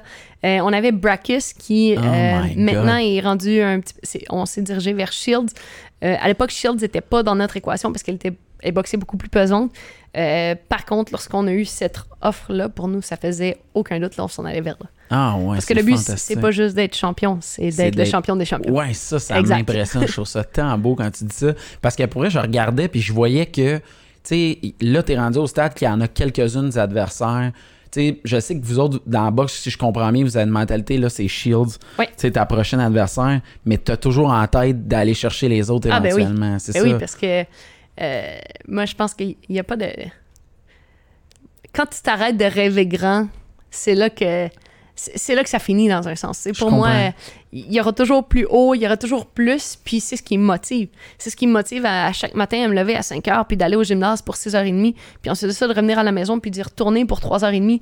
Donc, c'est ce qui me motive à, à pas prendre mon verre de vin la fin de semaine, à, à pas tomber dans la poutine, ces choses-là. Ce sont ces gros défis-là, ces enjeux-là qui euh, me donne la drive à tous les matins de me lever. Ah, mais Colin, t'inspires vraiment ça. Tu sais, pour vrai, on- quand on s'est rencontrés, c'était ça qui ressortait dans ma tête, c'est t'avais cette aura-là. Tu sais, des Ouais. fois, on entend ça. J'écoute des documentaires que, tu sais, les gens, ils vont parler de Mohamed Ali, des personnalités. Tu sais, un boxeur, mais moi, là, dès que t'étais dans le giron de l'endroit, je sais pas comment l'expliquer, mais tu dégageais ça. Tu sais, t'as pris le micro, t'as parlé, puis j'étais genre, OK, cette fille-là, c'est c'est du real deal, là. C'est Mais l'as, pourtant, là. c'était les Beach Boys là, que je dansais. Ouais, je comprends. Je suis contente d'avoir euh, d'a- d'avoir pu euh, À travers le- dégager, ouais, à, tra- à travers Surfing USA, d'avoir pu dégager cette aura-là parce que euh, c'était pas nécessairement un contexte qui, euh, qui s'y prêtait, mettons. Mais pour vrai, tu c'est fou comment tu l'as, ça. Tu sais, t'es rentré ici, puis je l'ai vu tout de suite. Puis, tu sais, est-ce que. Tu sais, parce que moi, j'ai remarqué, puis là, c'est le bout que je trouve intéressant, c'est j'ai vu que t'avais un petit côté baveuse face à tes combattantes. Je pense que ça, tu sais, je sais pas. j'ai- pas un côté baveuse. Je suis juste. Dans la vie de tous les jours, moi, je suis toujours souriante. Mais j'aime ça piquer. Este cinturon es mío. Si. Ah, c'est ça, hein, ça, exact. Là, Ouais, moi, ouais. c'est là que j'en viens à Eso baveuse. mío. c'est C'est ça. Tu sais, toi, t'es allé voir ton adversaire, tu lui as dit une phrase en espagnol pour lui faire comprendre que la ceinture était à toi. Ouais, c'est ça. T'as fait ça, toi? Ouais, j'ai fait ça. Ah, fait que là, tu me dis après que t'es pas baveuse. Ah, mais je je joue un petit peu, là. Mais c'est-tu comme une guerre psychologique? C'est-tu quelque chose que tu te dis qu'avant la, la- cette bout-là, tu veux qu'elle comprenne que, tu sais, je sais Ben, pas, y c'est a-tu toujours quelque chose? euh, c'est toujours une guerre psychologique parce que tu le sens. Moi, je l'ai senti que j'ai cassé des filles à la pesée. Ah, Je l'ai senti que euh, je les avais cassées. Je me suis déjà fait avoir, par exemple, dans ce jeu-là, parce que euh, à un moment donné, là, ça, c'est très. C'est là que tu vois que la culture y est pour beaucoup. Euh, parce que, tu sais, la plupart des adversaires que j'affrontais en début de carrière étaient des Mexicains, des Américains. Mhm. Et euh, c'est un petit peu la culture nord-américaine. C'était, j'arrive à la peser, je fais mon show. Ouais, ouais, je- euh, je- je- c'est- cette game d'intimidation-là. Euh, à un moment donné, je suis euh, au casino du lac Lémé, je fais ma première finale à vie. Et j'affronte une fille de l'Argentine.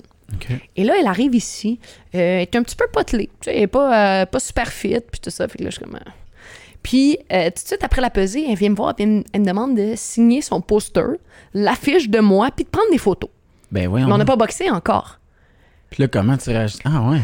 Là, moi, dans ma tête, j'ai comme, ah, Walk in the Park, ça a été le combat, un des combats les plus difficiles. Écoute, elle prenait tous les coups que je donnais, elle continuait de foncer, elle était dans l'expression de la, bo- de la boxe, là, dans mes shorts, là. Ouais, ouais, je comprends. Écoute, de- du début, du premier round au dixième round. Jamais reculé. Jamais reculé, elle a tout donné, elle a tout pris, puis elle m'en a donné des pas pires. Puis là, j'ai fini le combat, j'ai fait, oh. Et là, c'est arrivé une autre fois avec un autre, euh, une autre, c'est euh, une autre uruguayaise. Puis là, je suis comme, OK, elle me fait la même chose. Le, Le truc de l'affiche? truc, signe la fiche, blablabla. Voyons donc. Ouais. Et là, quand euh, Suarez et mon dernier combat est arrivé, puis il me disait, Hey, on prend-tu une photo? Je- et toi, tu vas pas me donner un gros combat. J'étais comme, hey! Mais, euh, mais sinon, sinon, c'est arrivé là, des adversaires comme euh, il y avait Michaela Lauren, ma première défense de titre.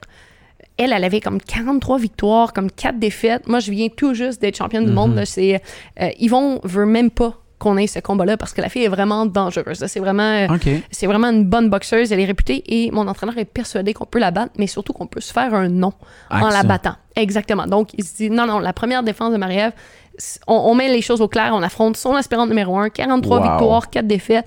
Et là, tout le monde a comme peur parce qu'elle est full intimidante. Là. Elle arrive là, elle est comme super musclée, ses yeux méchants. Elle a vidé des bouteilles d'eau sur la tête de ses adversaires à la pesée. Elle a embrassé des filles à la pesée, tout ça. De gros show. Et euh, elle, on l'avait cassée à l'entraînement public. OK. Parce que euh, pendant l'entraînement public, mon, mon entraîneur me dit OK, Marie-Ève, switch. Fait que je me mets droitière. Fait que là, il est comme, ah, puis là, regarde ça. Puis comme, ben voyons, on va boxer droitière. Moi, je suis droitière naturelle, mais je boxe gauchère. Je suis capable de faire les deux. Fait que là, il est comme, ah, OK. Et là, pendant la conférence de presse, en dessous de ça, il est comme, ouais, ben là, elle arrive avec toutes ses ceintures. Moi, je suis une ancienne championne, blablabla. Puis là, elle dit, tu sais, j'ai plus de, j'ai plus de knock-out qu'elle a de combat. Puis elle joue cette game-là. Puis là, moi, j'ai dit que j'avais beaucoup de respect pour elle, T'as joué ça. mais c'était un former world champion. Now that I am the champion. Wow. Puis le matin la- du combat, quand on a signé les documents officiels, j'ai signé de la main droite, parce que moi, je suis droitière. Et là, son entraîneur était comme Ah, T'écris de la droite? Ben, tu vas vraiment boxer de la droite. Et Incroyable. on dirait qu'elle a attendu ça tout le combat. Ouais, ouais, ouais. C'est du bonbon ce que tu viens de me raconter là. c'est donc bien incroyable. Ouais, ouais, ouais. Fait que, tu sais, pis ça, c'est-tu quelque chose que tu discutes avec ton entraîneur ou, OK, vous aviez déjà, fait que ça, ça commence Tout tôt, est là. comme, comme pour le prochain combat, tout est planifié. Là. Avec, on a des rencontres d'équipe avec mon psychologue sportif et tout ça. Donc, euh, tout, il y, a- il y a un gros setup de, de travail mental euh, qui est fait par rapport à moi, mais aussi par rapport à l'adversaire. OK. L'histoire là, de l'affiche, là, tu me contais Ouais. ça, puis là, j'étais comme, t'as-tu une explication de un moment donné, c'était quoi leur J'ai jamais, j'ai jamais eu d'explication à part que euh, je pense que les conditions dans lesquelles ils vivent dans ces pays-là euh, font que lorsqu'ils sont amenés à boxer ici, euh, qui sont hébergés dans un Hilton, dans un euh, le château bonne entente, ils le vivent à fond, mais ils sont surtout très reconnaissants pour euh, cette expérience-là, un peu le, le fait de D'être bien traité. d'être bien traités, de sortir de leur pays, de faire valoir leur pays à l'international. Donc, je pense que c'est vraiment culturel dans le sens où euh, c'est vraiment plus reconnaissant de l'occasion parce que on a regardé des galas, justement, là, de Suarez, mon, mon arrière adversaire, puis euh, les cordes du ring, c'était des cordes, de- des cordes tressées, là, Oh des cordes à bateau, là. OK. Donc, c'est pas le même... euh, c'est pas on le même est gâtés. climat. Ouais, on s'en rend peut-être pas compte, mais. Exactement. Ah, Exactement. ouais. Donc, je pense que c'est vraiment dans cette optique-là qui, euh, qui agissait comme ça, mais euh, c'est des combattants. là. Eux, ils sont habitués de se battre pour leur vie, donc euh, c'est ce qu'ils font dans le ring. Parce que là, c'est ça, t'es rendu à l'étape, tu as eu quand même, moi je dois dire, tu tu t'es battu beaucoup au Québec, tu as eu cette opportunité-là. Là, tu vas t'expatrier, tu vas aller te battre euh, aux États-Unis. C'est quoi la différence dans la préparation, dans ça? Tu sais, toi, ça va être une première expérience. Puis je sais que des fois, les Québécois, ils l'ont eu, les, les athlètes du Québec, Mhm. ils l'ont eu tough pareil à l'idée d'aller se battre à l'extérieur. C'est sûr, vous en avez parlé entre vous autres. Oui, c'est sûr. C'est sûr que de mon côté, ce qui est, ce qui est bien, c'est tout le background. Autant karaté qu'en boxe amateur, j'ai boxé euh, un petit peu partout. J'ai fait des compétitions en karaté. Je suis allée en Italie, en Espagne, en Allemagne, en France, en Irlande, un petit peu partout aux États-Unis. Euh, donc, j'ai ce bagage-là d'avoir voyagé, de savoir comment on est dans un hôtel, on n'est pas toujours dans nos choses, on va découvrir des nouveaux lieux d'entraînement parce que la semaine où on est là-bas, il faut s'entraîner en quelque part et tout ça. Euh, une foule hostile, des gens euh, qui sont différents de la maison. À la maison, moi, je marche vers le ring, puis euh, c'est mon nom qui crie, là, ça va être l'inverse. Donc, euh, oui, c'est sûr qu'il y a une préparation qui s'y rattache, mais euh, je pense qu'il y a aussi il y a quelque chose de valorisant d'aller chez quelqu'un puis de revenir avec ses ceintures C'est ici. c'est sûr que c'est cool. Il y a quelque chose de cool là-dedans. Ouais, il y a quelque que chose de cool. Il y a quelque chose de vraiment hot de le faire ici puis de lever la ceinture ici. Mais il y a quelque chose de vraiment hot d'aller chez eux puis de revenir encore comme plus euh, glorifié Ouais, ouais, je comprends. Là. On- let's do the job. Là, on embarque dans l'avion. Exactement. ça. OK. J'adore ça, entendre ça. Je veux explorer aussi la différence pour que les gens comprennent bien. On entend souvent l'expression « il est en camp d'entraînement est en camp d'entraînement. C'est quoi la distinction entre un entraînement normal puis une période de camp d'entraînement, mettons? Euh, je- je dirais que la grosse distinction, c'est au niveau du volume. Donc, un entraînement normal, de façon générale, on, on est. Surtout pour moi, je suis pas mal tout le temps dans le tapis. Là. Euh, le volume d'entraînement, c'est que lorsqu'on est en camp d'entraînement, on est à deux entraînements par jour. On ajoute aussi des, des sparring qui sont des simulations de combat. Donc, c'est pratiquement des combats. Ça, on en ajoute deux à trois par semaine. Euh, on ajoute aussi beaucoup plus de traitements parce que comme il y a un plus gros volume, on a des traitements avec des thérapeutes, des ostéos, des choses comme ça. Un suivi plus étroit au niveau de la nutrition, un suivi plus étroit au niveau de la psychologie sportive. Au niveau des entrevues aussi, on est beaucoup plus sollicité parce qu'on est en préparation avec le combat. Donc, l'horaire est Vraiment Très- intense. très intense. Donc, euh, lorsqu'on est en camp d'entraînement, le peu de temps qu'on a, il faut vraiment le maximiser sur le repos. Et euh, c'est ça un petit peu la différence de lorsqu'on n'est pas en camp d'entraînement. Lorsque je suis pas en camp d'entraînement, ben, je peux me permettre de, de me booker une journée d'entrevue ou de dire, OK, je vais me coucher un petit peu plus tard parce que demain, j'ai un entraînement.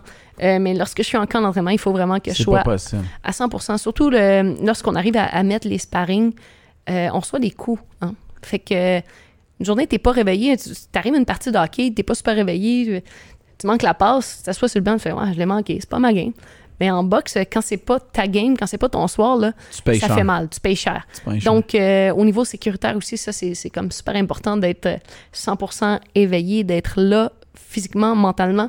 Donc, euh, c'est là la grosse différence du camp d'entraînement. Je comprends. Là, j'ai vu récemment que tu t'étais expatrié, tu allé à Philadelphie Ouais. faire un camp d'entraînement. J'aimerais ça que tu m'expliques, tu sais, qu'est-ce que ça apportait de plus l'idée, pourquoi on prendrait la décision d'aller ailleurs? Là, je sais qu'il y avait quelqu'un Ouais. que tu voulais voir là-bas, mais j'aimerais ça comprendre. Euh, ben, il y avait la, la, la, la partie partenaire d'entraînement. Donc, on est allé mettre les gants avec une fille de Philadelphie euh, qui nous offrait beaucoup dans notre préparation pour le combat qu'on s'en allait avoir. Euh, au niveau de mon entraîneur, ce qu'il voulait faire aussi, c'était de me dépayser. Parce que depuis que je suis championne du monde, quand j'arrive ici dans les gyms, ben, on me déroule un peu le tapis rouge. Mhm. Je comprends. C'est correct parce que, en quelque sorte, j'ai mérité cette reconnaissance-là, mais ça reste que, à la base, mon sport est tough. Tu sais, la boxe, c'est pas. euh, on fait pas dans la dentelle. Donc, c'est quand même un Il sport qui faut est que ça reste, ça. Il faut, il faut que ça reste et euh, il faut pas se cacher aussi depuis que je suis championne. On a parlé de mon équipe, mais on a aussi euh, des moyens. euh, j'ai une chambre hyperbare à la maison. Ouais, je suis suivie en, en thérapie. J'ai euh, le meilleur podiatre qui ajuste mes orteils selon mon pivot. Pour... Wow. Je suis vraiment, T'es gâté je ici. suis vraiment gâtée. Et je suis arrivée là-bas. Il a loué un appartement, un Airbnb, au-dessus d'un thrift shop, euh, sur une rue commerciale, dans un quartier assez multiethnique, je dirais. Et il y avait des souris dans l'appartement. Ça, je l'ai su la dernière journée, j'aurais pas dormi là. Mais bref, je je suis rentrée là, puis j'ai fait comme. Oh. Oh. Puis Ok. était-tu avec toi? ça, Oui, mon coach était avec moi. Mon coach était avec moi et, et, euh, on, on est tout ensemble lorsqu'on voyage. Je suis rentrée dans le gym, le, le, le, le gars il dépose son sac, il y a un couteau. tu sais. Je suis comme, OK. OK, man. puis, là, pendant le, le premier sparring, le ring était vraiment, écoute, c'était broche à foin, le tapis glissait. J'étais même capable de, bouger puis de, me placer les pieds comme il faut. Puis là, il y avait comme un attroupement autour du ring. Puis là, les, gens ils criaient après Voyons, t'es pas une vraie championne, qu'est-ce que tu fais ça? Puis là, je suis comme Voyons, c'est- je passe de chez moi, qui est comme super confortable avec ma chambre hyper barre. J'arrive dans les gym, on me déroule le tapis rouge. Là, euh, j'habite au-dessus d'un thrift shop avec des souris, puis on me crie après quand je boxe. Avec un couteau sur le. Ouais, ouais, ouais. Fait que j'étais comme, ben voyons. ouais. Donc, ça m'a pris comme la, la- la première journée, là, ça a été un choc. Puis, on était là pendant une semaine, on a remis les gants plusieurs fois. Et à la fin de la semaine, les gens criaient pour moi dans le gym. Puis, j'avais vraiment comme mérité, ouais, allée mériter le respect de ces gens-là. Et ça m'a vraiment rappelé à quel point, comme je disais, mon sport est tough, mais d'où je viens dans un sens. Parce que ce chemin-là, je l'ai tout déjà fait en quelque sorte. J'ai eu des moments difficiles, des sparring difficiles, euh, des épreuves où j'ai dû bûcher pour faire ma place. Mais des fois, on a tendance à l'oublier. Je comprends. de, de, de, à s'embourgeoiser un petit peu en quelque sorte, puis euh, d'aller d'aller rechercher ça, ça a fait du bien. C'est incroyable. Moi, je suis Ouais. content que vous ayez. Tu me racontes ça parce que, tu sais, on voit ça dans les films Ouais. des fois. Puis là, on se dit, ils font-tu vrai. vraiment? Ça existe. Je, je pense pas que tout le monde le fait, mais moi, je l'ai fait et Ça a été euh, payant. j'ai vu un documentaire de Anthony Joshua aussi, le, le, Oui. le poids lourd. Euh, lui aussi le fait. OK. Ouais, lui aussi le fait et euh, clairement dans mon cas ça a été vraiment payant. On n'est pas obligé de le refaire là, là. mais je, je m'en rappelle. Ça a été payant. Ouais, Toi, ça a été payant. vu- sais, euh, tu parlais de ça, on parlait de. Tu as nommé Anthony Joshua, Ouais. d'autres boxeurs. Est-ce que tu considères que tu as cette reconnaissance-là du milieu de la boxe entre vous ou c'est encore quelque chose qui doit te gosser un peu? Non, ben étonnamment, je trouve que j'ai beaucoup de reconnaissance. Puis moi, j'ai tendance à banaliser ce que je fais. Pour moi, c'est normal. Ce que je fais, c'est rien. Euh, souvent, au contraire, j'ai cette reconnaissance-là. Et moi, je suis comme, ben voyons. Tu sais, pourquoi on me donne cette reconnaissance Je le comprends pas. Donc, moi, pour moi, j'ai pas accompli assez encore pour avoir cette reconnaissance-là. Euh, mais souvent, elle m'est donnée de, de plus en plus. Je vais apparaître là, dans des palmarès euh, euh, des meilleurs boxeurs et tout ça. Et euh, alors qu'autrefois, de voir une femme dans ces palmarès-là, c'était impensable. Exact. C'était impensable. Puis de plus en plus, j'ai, je me retrouve dans ces palmarès-là. Et moi-même, des fois, je suis comme, ben voyons, ils m'ont pas mis à côté de tel boxeur. Pour, moi, c'est, c'est, c'est comme, ça fait aucun sens. Là. Ah, ouais, parce Ouais. que moi, ce que je veux dire, c'est que, tu sais, on voit ça, des fois, on loue un gala, puis là, à un moment donné, tu sais, les, les deux personnes qui se battent, Mhm. on, on- tu sais, ils mettent l'image de, du peut-être prochain adversaire, puis là, la, la foule s'énerve, là, puis là, tu sais, il y a la pause. Tu sais, t'as-tu eu l'occasion de vivre ça? T'es-tu rendu que, tu sais, c'est c'est là où je veux en venir? Ben, je, je pense que mon prochain combat contre Shields va euh, amener ça énormément. Je pense que ça aurait été fait, mais euh, pandémie en oblige. On n'a pas fait encore de face à face. On n'a pas fait. ouais, ouais, je comprends. euh, mais définitivement, je pense que ça, ça a été un on combat est rendu là. Ouais, ben c'est ça. Ça aurait été un combat dans lequel euh, les, les choses auraient été faites dans, dans cette optique-là, là, dans cette direction-là. Puis est-ce que toi, tu as l'occasion, tu sais, entre boxeurs pro, les gros noms, Ouais. est-ce que vous échangez entre vous ou il y a une chasse gardée à Eh ce niveau-là? c'est ça, c'est c'est ça qui est drôle, c'est que euh, des fois, il y a pu, surtout ici au Québec, avoir des, des frictions entre les deux promoteurs majeurs, Yvon Michel et euh, Camille et Stéphane de Ouais. Eye of the Tiger. Mais nous, les boxeurs, là, on est tous une même Ben, c'est équipe. ça là. que je me doutais. On c'est s'entraîne tous euh, dans les mêmes gymnases, on se côtoie, on se. euh, puis surtout, on, fait le même métier, on comprend la, la réalité euh, à laquelle on vit. Euh, c'est sûr que j'ai eu beaucoup de. Moi, de, de mon côté, j'ai beaucoup de proximité avec euh, Elédar Alvarez et Oscar Rivas, euh, qui sont mes partenaires d'entraînement en préparation physique. Ah ouais. Euh, ouais, donc moi, c'est la blonde et les deux Colombiens. Quel beau trio. Not. Mais bref, donc je suis très proche d'eux. Sinon, il y a David Lemieux que je côtoie Cool. de façon régulière, justement, parce que Marc Ramsey, son entraîneur, moi, je travaille avec Samuel Descaries dans le même gym et tout ça. Donc, on se côtoie de, de- de façon générale. On a une très belle camaraderie. là. Cool. Ouais, c'est vraiment cool. Puis, tu sais, y en a-tu là-dedans qui t'ont déjà donné des conseils, qui te suivent? Tu sais, c'est-tu Oui. des gars que. J'ai déjà vu Arthur Beterbiev frapper de toutes ses forces Samuel, notre entraîneur, pour me montrer comment transférer mon poids. Euh, donc oui, c'était vraiment cool ça. Là, Sam est comme ah, ah, ah. Puis là, here, strong. Pouf, ah, here, not strong. Ah. T'es sérieux? Ouais, ouais, c'est très drôle ça. Ah, ouais, c'est ouais, ouais. cool, je suis content d'entendre ça. Tu sais, euh, parce qu'il y a comme un jeu que nous, quand le théâtre il part, on Ouais. voit les gros égaux, on voit Ouais. comme le côté que. Tu sais, puis là, on sait jamais qu'est-ce qui est vrai. Il y a un côté lutte, promotion qui ouais. embarque. Mais moi, j'étais content de savoir quand vous autres, vous étiez quand même sports, que tu sais. On est, on est, tu sais, il y, a- il y a toujours quelque chose qui rapproche euh, dans la souffrance. Ouais, je Euh, comprends. on, passe, on passe au travers des, des mêmes souffrances, on passe au travers des mêmes épreuves, puis euh, souvent lors des entraînements, on, on est jumelés. Pas facile. Puis euh, on s'en rend compte dans les, dans les moments difficiles, la solidarité augmente. Et c'est clairement ce qui se passe avec les boxeurs. Là. On a à la blague formé un syndicat aussi euh, contre nos entraîneurs. En fait, je dis à la blague parce que pour le moment, c'est pas vraiment efficace, mais j'espère un jour faire valoir nos droits parce que clairement, on nous exploite puis on nous fait euh, nous entraîner dans des conditions beaucoup. ouais, Fait qu'il y a de l'humour, c'est léger pareil. c'est tout le temps en train. Ok, c'est- ça, surtout dans mon cas. Là. Ah, Ça vraiment peut pas être sérieux ça. avec moi. Fantastique. Moi, je veux savoir, ça, c'est quelque chose qui m'a toujours impressionné. Tu as fait le main event. Ouais. Euh, ça t'est arrivé. Puis moi, euh, ça m'a toujours un peu dérangé de la boxe de dire que, tu sais, des fois, je veux voir des galas, ça finit extrêmement tard, Ah, ouais.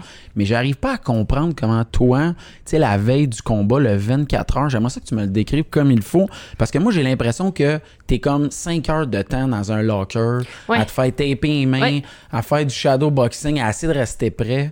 Comment vous procédez dans ce sens-là? C'est sûr que euh, de mon côté, c'est un peu difficile parce que je suis une couche-tôt, lève-tôt. Donc, euh, quand je monte dans le ring à 11h, 11h30 le soir, pour moi, ça fait longtemps que je suis couchée habituellement. C'est sûr que l'adrénaline fait que je, je suis pas Je fatiguée. comprends. Euh, je dirais que le 24 heures est particulier, surtout avec la pesée, parce que euh, la pesée, veut, pas, on perd énormément d'énergie. Donc, le 24 heures avant le combat, le but, c'est vraiment de, de recharger les batteries, de refaire nos réserves d'énergie, puis de maximiser vraiment pour le combat. Euh, de mon côté, habituellement, après la pesée, j'ai quelques entrevues à faire. De façon générale, on, s'assure que ce soit bref pour que je puisse euh, aller me reposer. Euh, ensuite de ça, j'ai la, première collation, je fais ma sieste. Le soir, habituellement, je vais avoir un dernier meeting avec mon entraîneur. On va faire un, un dernier visionnement. Souvent, il essaie de me faire peur. Euh, Ah, ouais? ouais, ouais, souvent, je dirais qu'il essaie de me faire peur, de me montrer les meilleures vidéos de mon adversaire, puis de me faire, Hey, regarde, t'étais pas prête à ça. Euh, Ah, ouais. puis c'est correct parce que on arrive proche du combat, puis plus on arrive proche du combat, plus je suis en confiance. Et moi, j'ai tendance à, à m'asseoir un peu dessus. Je suis comme, être on top of this, là. Euh, donc, il me fout les, les- la, la frousse un peu, puis je suis comme, ah, je- là, je, je me réveille un petit peu plus. Euh, absolument, j'ai ma meilleure nuit de sommeil, là, c'est cette nuit-là. Je dors comme un bébé. Sérieux? Ouais, ouais. Habituellement, le- j'ai de la difficulté à dormir avant la pesée. La nuit de la pesée, là, moi, c'est c'est très difficile avec la déshydratation et tout ça. Mais la nuit du combat, là, le- la veille du combat, moi, je dors comme un bébé. Je me lève le matin, petit déjeuner, je fais une Quelle heure activation. environ? 5 heures. Le matin? 5 heures, 5 heures et Ok, demie. fait que ouais. c'est une très longue journée. Ouais, c'est une longue journée. C'est une longue journée. 5h30, je suis debout. Euh, je prends un petit déjeuner. J'ai une, euh, une pesée du matin parce que euh, quand je défends ma ceinture, je peux pas être plus que 10 livres de la veille. Donc, j'ai une pesée du matin. Ensuite de ça, on va faire une activation avec mon préparateur physique. Donc, euh, on dégourdit les jambes un peu. On chasse les, les fourmis, chasse les papillons. Euh, on enlève un petit peu la bouche sèche. Et euh, je, retourne, je retourne à l'hôtel, un petit dîner, une sieste. Ensuite on tresse mes cheveux. Et euh, je pars pour le gala. Habituellement, quand je pars pour le gala, c'est peut-être 4 heures d'avance. là. OK. Puis là, tu t'installes. Euh, quand j'arrive au, au gala, je- je- un petit peu de visualisation. Là, je regarde un petit peu comment ça va se passer. Euh, je, je relis mes notes qu'on a fait en, en préparation mentale avant le combat. Ensuite de ça, on va taper mes mains. Je vais m'étirer. Et là, on va commencer à activer les réflexes, commencer le, le shadow, la préparation. Puis là, on monte vers le ring. Ah ouais, c'est très intéressant. Est-ce que vous avez une petite cérémonie euh, avant de monter sur le ring ou un petit truc que t'aimes faire? Euh, non, à part que euh, je suis un clown avec une équipe de clowns, donc bien souvent, avant de monter dans le ring, on est crampé en arrière du rideau. Ok, vous aimez ça détendre Oh, et de nous, cette autres, euh, façon. ouais, nous autres, on rit, on est crampé. C'est blague par-dessus blague. C'est pas de danse par-dessus pas de danse parce que euh, j'ai toujours mon speaker avec de la musique dans le tapis. Donc, euh, oui, c'est très, euh, c'est très décontracté comme ambiance. C'est pas, c'est pas le cas pour tout le monde. OK. Tu le sens, là, tu sais. Puis toi, t'as-tu ta toune d'entrée? Ben oui. ça, c'est ça. Mais ça, je veux, je veux valider pourquoi t'as as choisi. Écoute, c'est tellement. euh, Est-ce que tu sais c'est quoi ma chanson Non, vas-y. C'est euh, euh, Marvin Gaye and Get It On de Charlie Puth. OK. C'est- relax, là. C'est vraiment cool. Ça, c'est vrai que c'est cool. C'est... Let's Marvin Gaye and Get It On. Ouais, c'est ça. C'est détendu à... Ouais. Mais ça, c'est euh, c'est une chanson que j'ai choisie parce que j'ai tellement de souvenirs associés à cette chanson-là, des moments incroyables.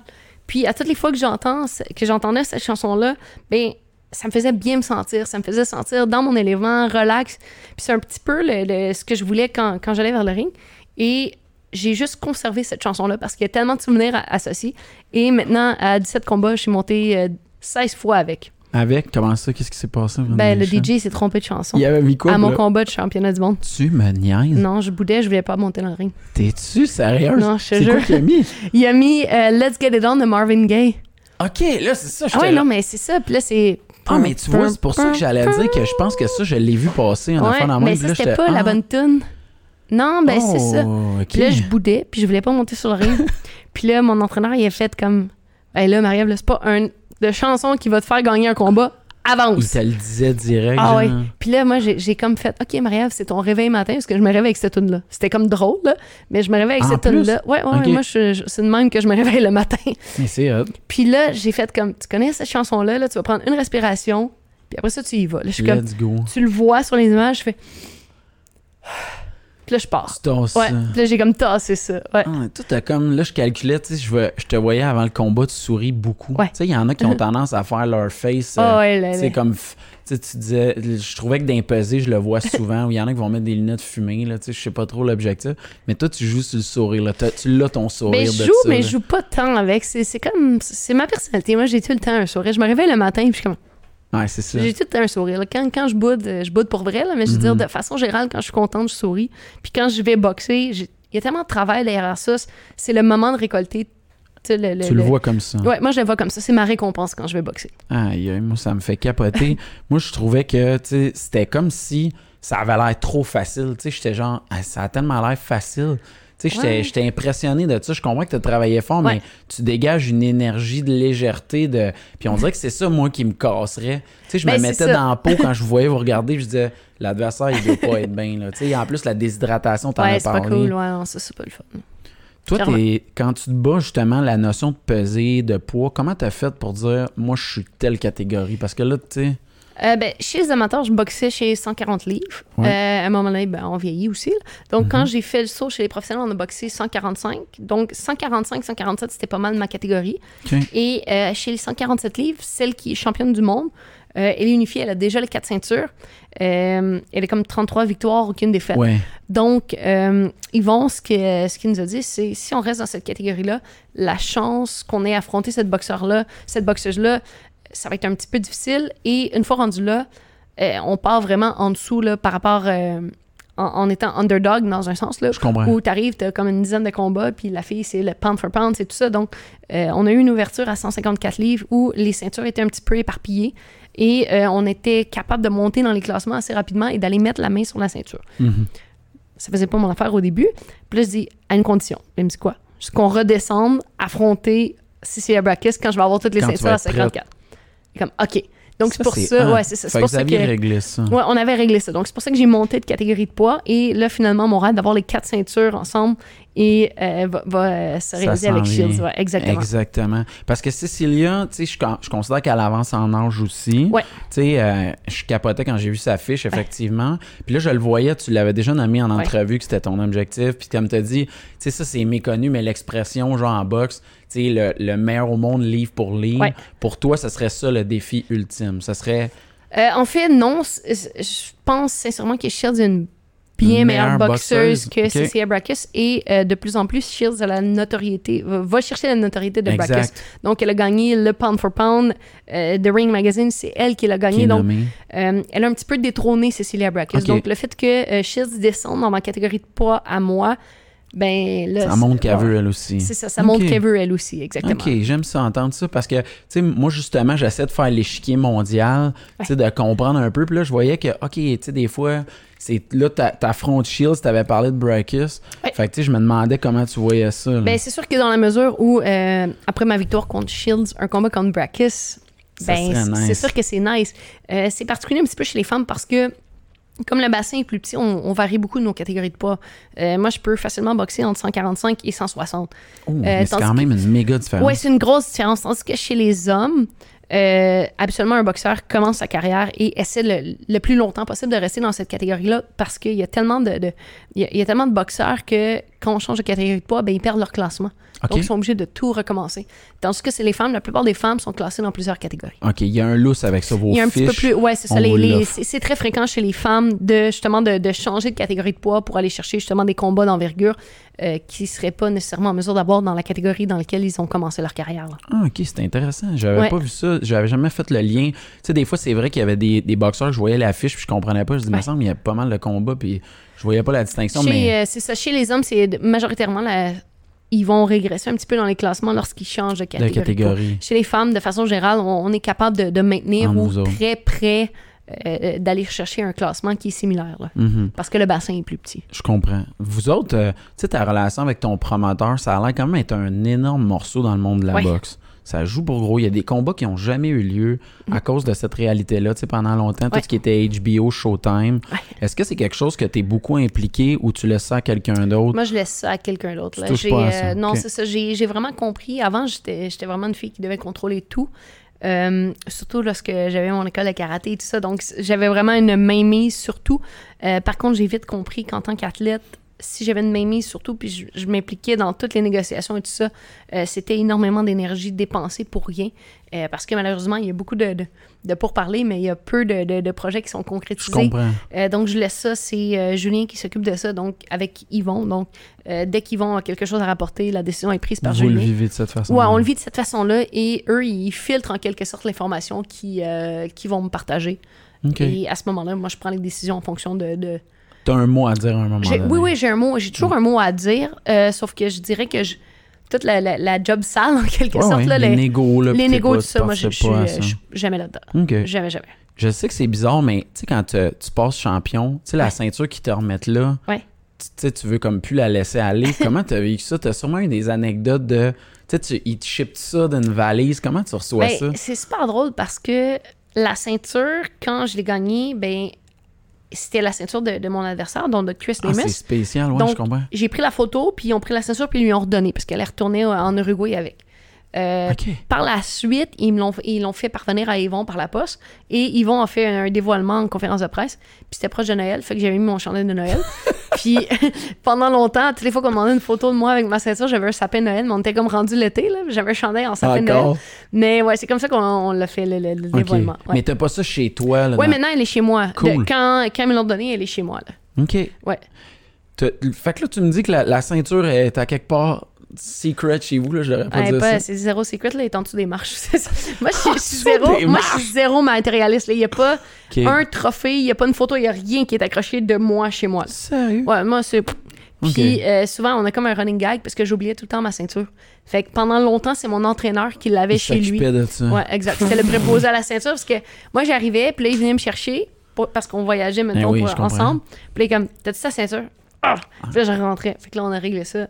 Mais là, je l'ai euh, à la maison parce que souvent, j'étais amenée euh, avec les conférences que je faisais et aussi dans les entrevues de, de l'amener, puis il était pas toujours là. Donc, je l'ai à la maison, mais il faut que j'y repense. Genre, je que tu te double le check. fasses Là. dire. Ouais, ouais. C'est immanquable. Drôle. Ah Ouais. ouais, parce que moi, tu sais, j'ai l'image, ça doit tellement être impressionnant, tu reçois ça. Il y a comme un Ouais, côté la c'est- première fois, là, du Ben, moins. c'est- c'est- moi, je trouvais ça cool de devenir championne du monde. L'objet en soi, c'est comme, ouais, c'est cool, mais je veux dire, au-delà de ça, moi, c'est le, le- le fait que je- j'étais championne. Ça, je Ça sais, te convient. Ça me convient, exactement. Vraiment humble. Ouais, qui Non, mais tu sais, je trouvais ça beau. Je trouve que c'est un article, tu sais, Oui, quand on cool. pense à ça. Puis là, Ouais. j'étais genre, tu sais, dans les films, là, tu vois ça, tu sais, Ouais. on dit l'expression mettre la main sur la ceinture, tu sais. Puis je t'avais vu tellement émotive quand tu l'avais eu. Fait que là, je disais, elle, elle doit genre, je sais pas, elle doit prendre une coupe de vin, puis la ceinture est proche. Je Zéro. sais pas. Zéro, Zéro, zéro, zéro. zéro. OK. Ma mère me chicane même des fois. T'as une belle relation avec ta mère. Ouais, vraiment. Ça, faut qu'on en parle parce Ouais. que pour vrai, t'as fait des photos, tout, tu sais, puis, tu sais, le rapport aux proches, au combat, comment tu vis ça? Tu veux-tu qu'ils soient là? Tu veux-tu qu'ils vivent tout ça Euh, avec toi? Non, moi, je suis. euh, je suis très. euh, je suis très sociable, mais je suis très dans ma bulle. Donc, quand je suis proche d'un combat, même mon copain, je le vois pratiquement pas. La semaine avant un combat, l'horaire est tellement rodé. Souvent, je suis à l'extérieur parce qu'on est en promo, des choses comme ça. Et ma mère est tellement nerveuse, donc. J'aime pas nécessairement l'avoir proche de moi parce que je sens sa nervosité. Tu le filmes? Ouais, je le. Ouais, moi, je suis, moi, je suis vraiment en pleine possession de mes moyens. Je suis en confiance. Puis elle, je sens que. euh, puis c'est drôle parce qu'elle essaie de le cacher, mais bien sûr, c'est ma mère. Donc je le sais. Ben euh, oui. Je le sais tout de suite. Mais euh, habituellement, de la façon dont elle fonctionne, je la vois pas. Je la vois pas. Euh, la dernière journée, le dernier dimanche avant, je vais prendre un café chez elle. Puis là, elle me dit, ben, je te dis rien, là. Merde. Puis c'est comme ça. C'est ouais, c'est notre petite cérémonie. Euh, puis sinon, je la vois quand je marche vers le ring. Habituellement, le, le dernier coin, elle est là. Puis là, elle me touche le gant. Puis là, elle, elle s'en va se cacher dans les toilettes. Puis moi, je m'en vais boxer. OK. Puis vous le vivez de même? Ouais. Puis après, elle, ré- elle réécoute-tu ou même Non, pas à jamais. la télé? Jamais, jamais. Puis Elle je suis comme, maman, euh, j'ai gagné. Je me suis pas fait faire mal. Ouais, non, mais non. OK. Elle est pas capable de l'écouter. Parce que c'est sûr, le- la boxe que je trouve cruelle, c'est le côté que des fois, vous finissez le combat, vous êtes un peu amoché. Ouais. Puis là, on tombe dans le bout que les gens veulent te voir. C'est ça. Ils veulent avoir ton truc. Tu sais, comme comment tu te sens. Tu sais, c'est tough, là. Je trouve que des fois, ce bout-là, tu sais, pour quand tu reviens dans la chambre, là, elle te voit, elle est à la Ouais. salle de bain, elle réagit comment? Ah, elle me prend dans ses bras puis elle est vraiment contente. Des fois, elle pleure, là. mais euh, ouais, c'est ça, elle est très, très, très émotive. Mais euh, tu sais, euh, ma mère, euh, si j'avais choisi un autre sport, je pense qu'elle aurait été heureuse. Mais, mais en même temps, elle, elle m'appuie à 100% dans ma décision parce qu'elle sait que c'est ce qui me rend heureuse, c'est ce qui me permet de m'épanouir. Elle voit, comme tu dis, la drive que ça, ça m'apporte. Donc, euh, elle n'a pas d'autre choix que d'être derrière moi puis de m'appuyer. Puis on partage en quelque sorte cette passion-là. Euh, mais je la comprends un petit peu parce que lorsque j'avais une école de karaté, j'avais aussi des élèves en boxe et euh, quand mes élèves étaient dans le ring, j'étais plus nerveuse en tant qu'entraîneur tu que oui parce que tu n'as aucun contrôle sur ce qui se passe. Moi, je sais que dans le Ah. ring, je suis en contrôle, je sais que je vais pas me faire faire mal, je sais que euh, je vais me relever peu importe ce qui va arriver, Euh, tandis que l'autre personne, c'est une personne que t'aimes, que t'affectionnes. Tu sais pas, tu, tu- peux pas réagir à sa place. Donc, ce sentiment d'impuissance-là, c'est sûr que ça doit être difficile. OK. Ah, c'est vraiment intéressant Ouais. parce que, tu sais, ça, c'est quelque chose, tu l'annoncer à la famille. J'ai vu que tu étais proche de tes cousines aussi. Énormément. Mes cousines, mes cousins, là, on est comme ça. C'est hot. ça. Eux Ouais. autres, ils expliquaient que le côté compétition, ils ressortaient. Ils disaient qu'il n'y avait pas beaucoup de jeux qui avaient possibilité de faire avec toi sans que tu casses tout, là, ou que C'est tu vas absolument C'est gagner. immanquable. Là, Je, je- je gagne toujours. là. Euh, ma cousine m'a battu une fois au marmotte à la ronde. J'attends encore ma revanche parce que mon marteau était défectueux. Là. Clairement. Là. C'est drôle, ça. Mon marteau était vraiment défectueux. là. J'ai- J'exige un Un recomptage. là. rematch. Ah, c'est sûr. C'est sûr, on en reparle encore. Ça fait six ans de ça. Ah ouais, ok. Ouais, ouais, c'est ça. On est comme ça. Fait que t'es une fille de famille. Oui, Est-ce- définitivement. Est-ce qu'en tant qu'athlète, c'est quelque chose qui te passe par la tête de fonder une famille? Comment tu vis ça, ce bout-là? Moi, je fais vraiment confiance en la vie. En ce moment, j'ai la chance d'avoir un copain avec des enfants magnifiques. Je joue mon rôle de T'es belle-mère. maman. T'es à fond. super belle maman. Oh, moi, je suis super belle maman. Je suis un adulte responsable. Là, il doit être nerveux là, quand il te laisse. Là, tu sais, je te- Ah je vous laisse avec Marie-Ève. Clairement. là. On, on est un trio uni contre mon copain, là, clairement. Et euh, moi, ça me comble, ça, ça, ça- fait mon bonheur. Euh, comme je dis, je fais confiance à la vie, mais pour le moment, ça, pour Ça moi, ce rôle-là, ça me fait. OK. Ouais, ce rôle-là, j'adore ça. on voit des super athlètes fonder une Ouais. famille, mais toi, t'es correct comme Je fais confiance à la vie. OK. Puis, tu sais, dans ton entourage, euh, tu sais, moi, je trouve que les coachs, ton coach, Ouais. je considère que c'est un coach que il a pas eu son. Je trouve que, tu sais, Marc Ramsey, Stéphane Ouais. Larouche, on en parle énormément. C'est-tu des choses, des fois, qui te viennent en tête que ton coach, c'est comme un de tes bons secrets, puis il devrait être plus reconnu? Euh, non, parce que il est très reconnu dans le domaine de la boxe. Je pense que euh, de façon générale, du grand public, il n'est pas connu. Exact. Euh, mais il a été longtemps le bras droit de Marc Ramsey. Il a Exact. travaillé avec Jean-Pascal, avec Antonin. Euh, donc, je sais, moi, je connais son expérience, je sais où il se situe.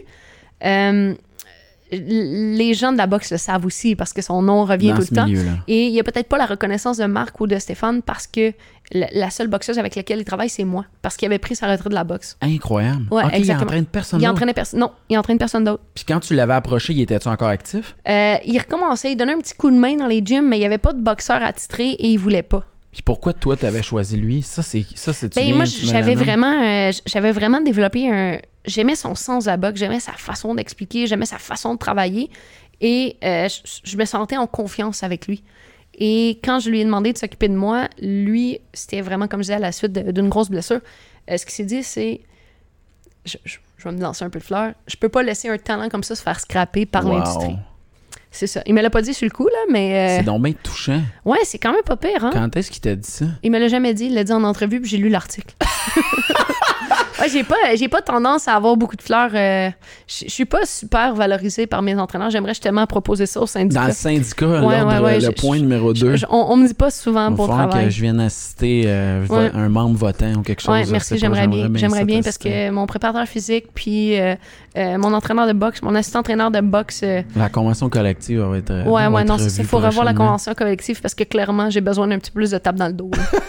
J'aimerais ça me faire dire plus souvent que je suis bonne, tu sais. Ben moi, pour vrai, je te le dis. Puis avec Marc, qui est comme quand même un gars, ça doit être dur, cette bout-là. Tu sais, Marc, je, je sais que c'est bizarre ce que je vais dire, mais Marc, je l'ai vu dans des photos avec Ouais. vous autres après des combats importants. Marc, Marc-André, là. Euh, Marc Ramsey. Marc Ramsey, ouais, ouais. Je l'ai vu dans des photos avec toi. C'est lui qui était dans mon coin euh, Oui. à mon combat championnat du monde. Exactement. Comment vous vivez ça, le fait que, tu sais, lui, il est comme le main guy pour bien des grands champions.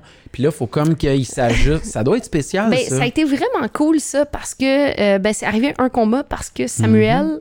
était en France avec un autre boxeur. Donc, euh, Stéphane avait appelé euh, Marc Ramsey pour qu'il remplace Samuel. Puis, Marc avait accepté. Il y avait d'autres boxeurs sur la carte. Et euh, Stéphane de retravailler avec Marc, c'est vraiment cool. Mais euh, moi, j'ai vraiment adoré le, le- le changement d'attitude qu'il y a eu parce que euh, Marc, c'est un gars écoute, vraiment sévère. Il sourit jamais. Puis Ouais. moi, c'est un petit peu le running gag en plus parce que moi, j'arrivais dans le, dans le gym. Puis, Allô, Marc! Puis il me disait même pas bonjour. Lui, avant. pour lui, un... OK. Ah non. Puis là, c'est, là, là, c'est rendu comme. Je, là, j'ai demandé, je vais te faire sourire, Marc. Puis là, c'est rendu comme Ah, ma meilleure. Et là, tu fais ma semaine. Puis là, il sourit beaucoup. Il a switché. Ouais. Puis quand on a fait ces combats-là dans le vestiaire avant le combat, c'était tellement drôle parce qu'il fallait qu'ils mettent. Moi, mes, mes entraîneurs, ils mettent des sous roses. Fait que Oui, là, oui, c'était. Ouais, c'est ça. La là, c'était ça, mets pas ça, moi, c'est maudit soute là. Puis là, voyons, c'était un, il est ben trop petit, check, il est serré. Ouais, mais c'est ça, lui de Sam. Sam, il est petit. Fait que c'était la grosse ostinage. Puis euh, on avait Sam en FaceTime de la France qui voyait ça. Donc, c'était vraiment cool. C'était vraiment cool. Puis par après, lui, ce qu'il a dit, c'est que ça a été une de ses plus belles expériences parce que pour une fois, la pression était pas sur lui. Ah, wow, je comprends Il ce que dit, tu veux j'ai pu juste- apprécié. Exact. J'ai pu Wow. juste apprécier le moment puis avoir du fun. Euh, de, de mettre son petit grain de sel quand c'était le temps, mais la pression était pas sur ses épaules. Donc, euh, encore à ce jour, souvent, il nous le dit. Il dit, moi, j'ai vraiment trippé. Ouais, c'était un des beaux moments pour cette raison-là. Puis la fameuse chemise rose, c'est toi qui avais choisi ça? Ben oui. Ah, c'est que t'es drôle, toi? Moi, je suis en blanc, eux sont en rose. Je t'avoue que là, la convention collective puis le syndicat, Hey, faut bien que je me revanche en quelque autres, part, c'est- Ça, puis la musique dans le gym. Parce que quand je l'avais vu la photo, j'ai dit, hein? c'est vrai que c'est beau, mais du coup, je disais, ah, il voulait flasher ou je sais pas, Non, il y avait c'est quelque chose clairement de... moi qui l'ai choisi. C'est incroyable, ça. Ouais. Pourquoi tu te bats en blanc? Qu'est-ce qui fait que t'as Ah, envie je de trouve ça beau, moi. Je trouve ça très beau. Ah, mais c'est je me demandais s'il y avait un... Non, moi, j'ai juste toujours adoré le blanc dans ma vie. Puis j'ai décidé que j'allais me battre en blanc. C'est vraiment... hot. Tu Ça le fait même. moi. qui qui fait tes tresses avant le combat? C'est, écoute, c'est la, la mère de mon filleul. La mère de ton fils. Ouais, c'est ma coiffeuse. Et moi, j'endure pas les tresses, ça tire. Fait qu'elle les fait quelques heures avant le combat seulement. Puis on les défait euh, directement. Là. Habituellement, après le gala, je m'assois à terre. Puis euh, ma mère, mes- mon ami, ma cousine, Ils ils défont, ouais, ils défont mes tresses. Fait que ça veut dire qu'elle a suit à... Ouais, elle suit partout. elle s'en va. Exactement, elle suit prenne, partout. Un trois, ben une semaine facile de lousse. je Non, sais elle se prend pas. Habituellement, elle arrive comme quelques heures avant le combat. Là. OK. Puis c'est cool parce que son mari, c'est mon cousin. Puis lui, il est vraiment trop heureux d'avoir un. Ben ouais, c'est ça, C'est malade. Elle n'a pas le choix d'être là. Il faut qu'elle fasse mes Ah, tresses. faut que j'y aille Et- avec. Ah, c'est Ouais, ouais, vraiment hot parce que, tu sais, pour vrai, tu sais, cet élément-là, ils font. Tu sais, je suis obligé d'en parler. Les athlètes féminines, Ouais. il y a une dimension aussi de rester féminine, de se vendre. Ça, c'est-tu quelque chose qui te dérange ou tu le vis pas si mal? Ben moi, je le vis pas si mal parce que j'ai compris d'être moi-même tout le temps. Moi, la, la personne qu'on voit en entrevue, c'est la personne que je suis dans la vie tous les jours. Donc, j'ai pas à me forcer Ça, je, l'ai- à... je le, je le comprends là. C'est vraiment hot. J'adore ça. Mais moi, c'est ça. Tu sais, il y en a qui. Les entrevues, pour eux, c'est une pression. L'image sociale, c'est une pression. Pour moi, c'est pas une pression parce que ce que je dis en entrevue, si je le pense, je le dis. Puis des fois, justement, mon copain est comme T'as pas dit ça? Puis je suis comme Ouais, ouais, je- j'aurais peut-être pas dû, mais. eh. Donc, pour moi, c'est pas une pression parce que euh, si j'ai envie de mettre une robe, je mets une robe. Pour moi, je- je- j'aime ça, des belles robes. Donc, ça, ça- Je comprends. pour moi, c'est pas une pression. Pour certains, je pense que ça peut le devenir. Euh, mais je pense que la base d'avoir du plaisir dans ce que tu fais, c'est de rester toi-même, peu importe Mhm. le métier que tu fais, peu importe le choix, les- le chemin que tu prends dans la vie au niveau professionnel. Je pense que euh, si c'est quelque chose qui te dénature, euh, c'est sûr que ça va devenir lourd, puis c'est pas quelque chose que Je tu vas faire catch. longtemps. Mais là. tu le vis bien, ça. Ah oui, moi, je le vis bien. Parce que, tu sais, les athlètes, là, les filles, genre, je comprends la notion, vous faites des tresses, vous voulez garder Ouais. vos cheveux, là, à un moment donné. Tu sais, il y a les conférences de presse, il y a l'image, C'est ça. Tout ça, tu sais, vous voulez garder ça. sais, j'ai ça pas de problème d'image, moi, aujourd'hui. Fantastique. J'ai été, j'ai été pris de cours dans l'agenda. Écoute, moi, je- moi, j'ai comme un proverbe dans la vie. Si ça fit dans Google Agenda, c'est parfait, je peux le booker. Puis là, j'étais comme entraînement, podcast. J'ai le temps. J'ai comme non, pas eu le temps finalement parce qu'il c'est bien correct. Nous autres, on te prend comme ça. Ben, c'est ça, c'est le côté féminin. Tu sais, en leggings, c'est parfait. Non, mais moi, j'adore l'idée que t'es venue ici, la championne. Là, moi, là, tu sais, j'avais l'image là, que t'allais arriver avec 18 assistants. Tu sais, là, Ah, non, mais même tu sais, dans les films, dans, dans l'image Ouais. qu'on a des boxeurs, c'est comme ils sont accompagnés, il y a plein de monde. Puis Ben, souvent, en entrevue, j'ai mon attaché de presse, mais là, ça a donné qu'il pouvait pas être là. Michael, ça? Ouais, Michael, Ah, fait qu'il nous a fait confiance. ouais, il vous a fait confiance. Exactement. Il était Ouais. vraiment fin. Pour vrai, en plus, il m'expliquait qu'il était allé avec toi. On parlait. Il Ouais. avait écouté l'épisode. euh, On parlait de baseball. Puis, tu sais, j'avais trouvé ça beau parce que, tu sais, il parlait toi comme quelqu'un que, tu sais, il est fier. là. Ouais, mais Je moi aussi, je l'aime beaucoup. Mais ce que je trouve cool, c'est que, tu sais, comme tu as dit, euh, c'est lui qui va avoir le, le dernier mot sur les, les émissions auxquelles on va participer, mais euh, il va faire ses recherches, il va s'assurer que euh, ce à quoi je vais participer va être bon pour la suite des choses et tout ça. Donc, c'est vraiment un gars qui est impliqué, qui est intéressé et tout ça, donc c'est vraiment cool. C'est vraiment hot. Ouais. T'écoutes-tu beaucoup de boxe dans ton temps libre? J'écoute, moi, je suis une maniaque de sport. Fantastique. un petit peu moins maintenant. là. Maintenant, je regarde plus de la boxe que les autres sports, mais euh, j'ai grandi en regardant Gilles Villeneuve, le Canadien de Montréal, les Alouettes. Nice. Moi, je suis une fan de sport. Moi, T'es une j'écoute sportcaster, toi ouais, aussi. moi, j'écoute plus de sport que mon copain, je pense. Ah, OK. Ouais, lui, il regarde les résultats aux nouvelles pour pouvoir en parler avec les clients dans la journée. Là. Autour du... Ouais, ouais, je l'ai vendu. Hein. Ah, il est fait! Non, mais Ouais, c'est il est fait, il est mais t'as fait. raison que c'est une grosse différence, là. Ouais, ouais, ouais. Moi, je, le, je le regarde attentivement. Là. Nice. Puis t'es fan de quoi? T'as-tu des sports vraiment précis que ça? T'es ton Moi, j'adore la boxe, le hockey. Euh, j'ai- j'adore le football aussi. Un gars, une Ouais, fille de Une foot? fille de foot. Ben, f- plus euh, football Ligue canadienne, je dirais. là. J'ai eu Ah, des, c'est des cool. bonnes années, les années Pringle, Cahoon, Ah, wow. euh, Calvillo, ça, c'était les bonnes années. Là, les On années où euh, les Alouettes remportaient. ouais, On a le même âge, nous autres, en plus. Ben oui, ouais, ouais, ça, c'était les, euh, c'est ça, les bonnes des années. bonnes années. Mais c'est Ouais, vrai les que- années de Formule 1 de Gilles Villeneuve là, avec Ah, Michael ouais. Schumacher. C'était écœurant. ouais, ouais, c'était tu bonnes années. ton sport pas mal. Et moi, je me levais à 4 h du matin pour les Grands Prix d'Europe quand j'étais jeune. Ma mère, elle arrivait dans la cuisine, mais comme, qu'est-ce que tu fais? décalage, là. Ah ouais, ben, regarde la course. Mais voyons, va te coucher. ouais, non, moi, j'étais comme ça. Fait que t'étais vraiment, toi t'étais une enfant, tu sais là, parce que là, je t'avoue que c'est dur de pas te mettre l'étiquette hyperactive, mais tu l'avais, ça existait déjà Ma dans mère, ton... elle aime pas ça quand je dis ça, mais clairement, je me diagnostique. euh, C'est Ouais, réglé là. Écoute, je, suis- je suis capable de me concentrer, j'étais capable de m'asseoir, mais il fallait que ça m'intéresse. OK. Moi, j'étais un enfant qui, qui avait besoin d'être stimulé. Je pouvais jouer avec une balle pendant 8 heures, je pouvais faire des katas Ça de te prenait karaté. quelque chose. Ça me prenait quelque chose. Ça pouvait être comme intellectuel aussi. Je suis vraiment quand même, je suis une grande lectrice, je lis énormément. Euh, j'aime apprendre, j'aime découvrir des choses, mais il faut que je sois occupée. À l'école, ça se passait-tu bien ou c'était tough? Moi, j'étais un enfant qui bougeait beaucoup, mais j'étais aussi un, un- comme un, une chouchou de prof parce que j'étais quand c'était des choses qui m'intéressaient, là, j'étais vraiment comme À l'écoute, je posais des questions, puis j'avais des bonnes notes parce que sinon je pouvais pas aller au karaté. Ah, tu savais, il y avait un deal. Ben oui. OK, je comprends. Ouais, puis ensuite de ça, euh, au secondaire, j'étais à l'éducation internationale, donc euh, euh, j'étais comme super euh, impliquée dans la vie. euh. T'étais allé où pour le fun, Rive-Nord? Euh, moi, j'ai fait euh, ESO, École secondaire d'Oka, puis euh, c'était 1, 2, 3, et ensuite de ça, j'ai fait le Polyvalent de montagne. OK, en programme international. Ouais, exactement. Ben, on en vient à quelque chose qu'il faut que je te félicite. Pour vrai, euh, tu dis que tu donnes pas assez de tape. Moi, je vais te régler ça tout de suite. Ton anglais est très bon. Ah, merci. Pour vrai, pour plein d'athlètes, c'est Ouais. niaiseux à dire, mais tu sais, à chaque fois, je me dis, tu sais, Georges, je sais qu'il fait des efforts incroyables, puis c'est un running gag, mais je suis toujours pas triste pour lui, mais je suis comme, ah, c'est pauvre Ah, Georges? c'est pas facile. On hein. dirait qu'en plus, c'est un gars sais, à cause de sa visibilité, il est amené à Ouais. parler. Puis je me suis dit, ah, tu vois, je vais écouter des trucs en anglais. Tu parles un super anglais. Ben, c'est pas c'est pas ma langue maternelle, mais euh, j'ai appris j'étais en anglais intensif justement en, en sixième année, puis je l'ai conservé. C'est- Cet anglais-là, j'ai C'est resté continué. là, ça vient C'est de là. resté, ouais, ça vient de là. Euh, je suis allée, j'ai fait euh, une session à John Abbott College aussi, dans l'Ouest Island de Montréal. Donc, ça aussi, c'était- c'était c'était quelque chose de difficile. Ensuite de ça, la clientèle m'a amené à parler anglais et je dirais que j'écoute énormément de télé en anglais. Pratiquement tout le temps la télé en anglais, donc ça me Des force à... séries, des trucs. Ouais, puis je parle un peu espagnol aussi. Cool. Ouais, ouais, ouais, je me débrouille quand même pas si mal. Puis je me pratique justement avec mes, euh, mes partenaires colombiens. Là. Donc moi, je leur parle toujours en espagnol justement pour le garder parce que les langues, c'est vraiment quelque chose qui est très bon pour le cerveau. Donc ça garde le cerveau actif. Euh, donc pour moi, ça, c'est important. C'est incroyable. T'es une machine trop Ben, bien huilée. T'es une F1 euh, à écouter de la F1 en anglais. Je suis vraiment impressionné de ça. Est-ce que justement, tu sais, là, les, les combats, des fois, euh, tu te rends à la décision souvent. C'est-tu des choses qu'il y a des suivis pour toi? L'aspect, tu as parlé des commotions. Ça, ça aurait pu avoir un impact à. Ouais. long terme. Comment tu vis ça? L'évolution de ta santé? Comment vous faites? Euh, c'est sûr que de notre côté, l'approche est très sécuritaire malgré le, le sport qui est quand même difficile.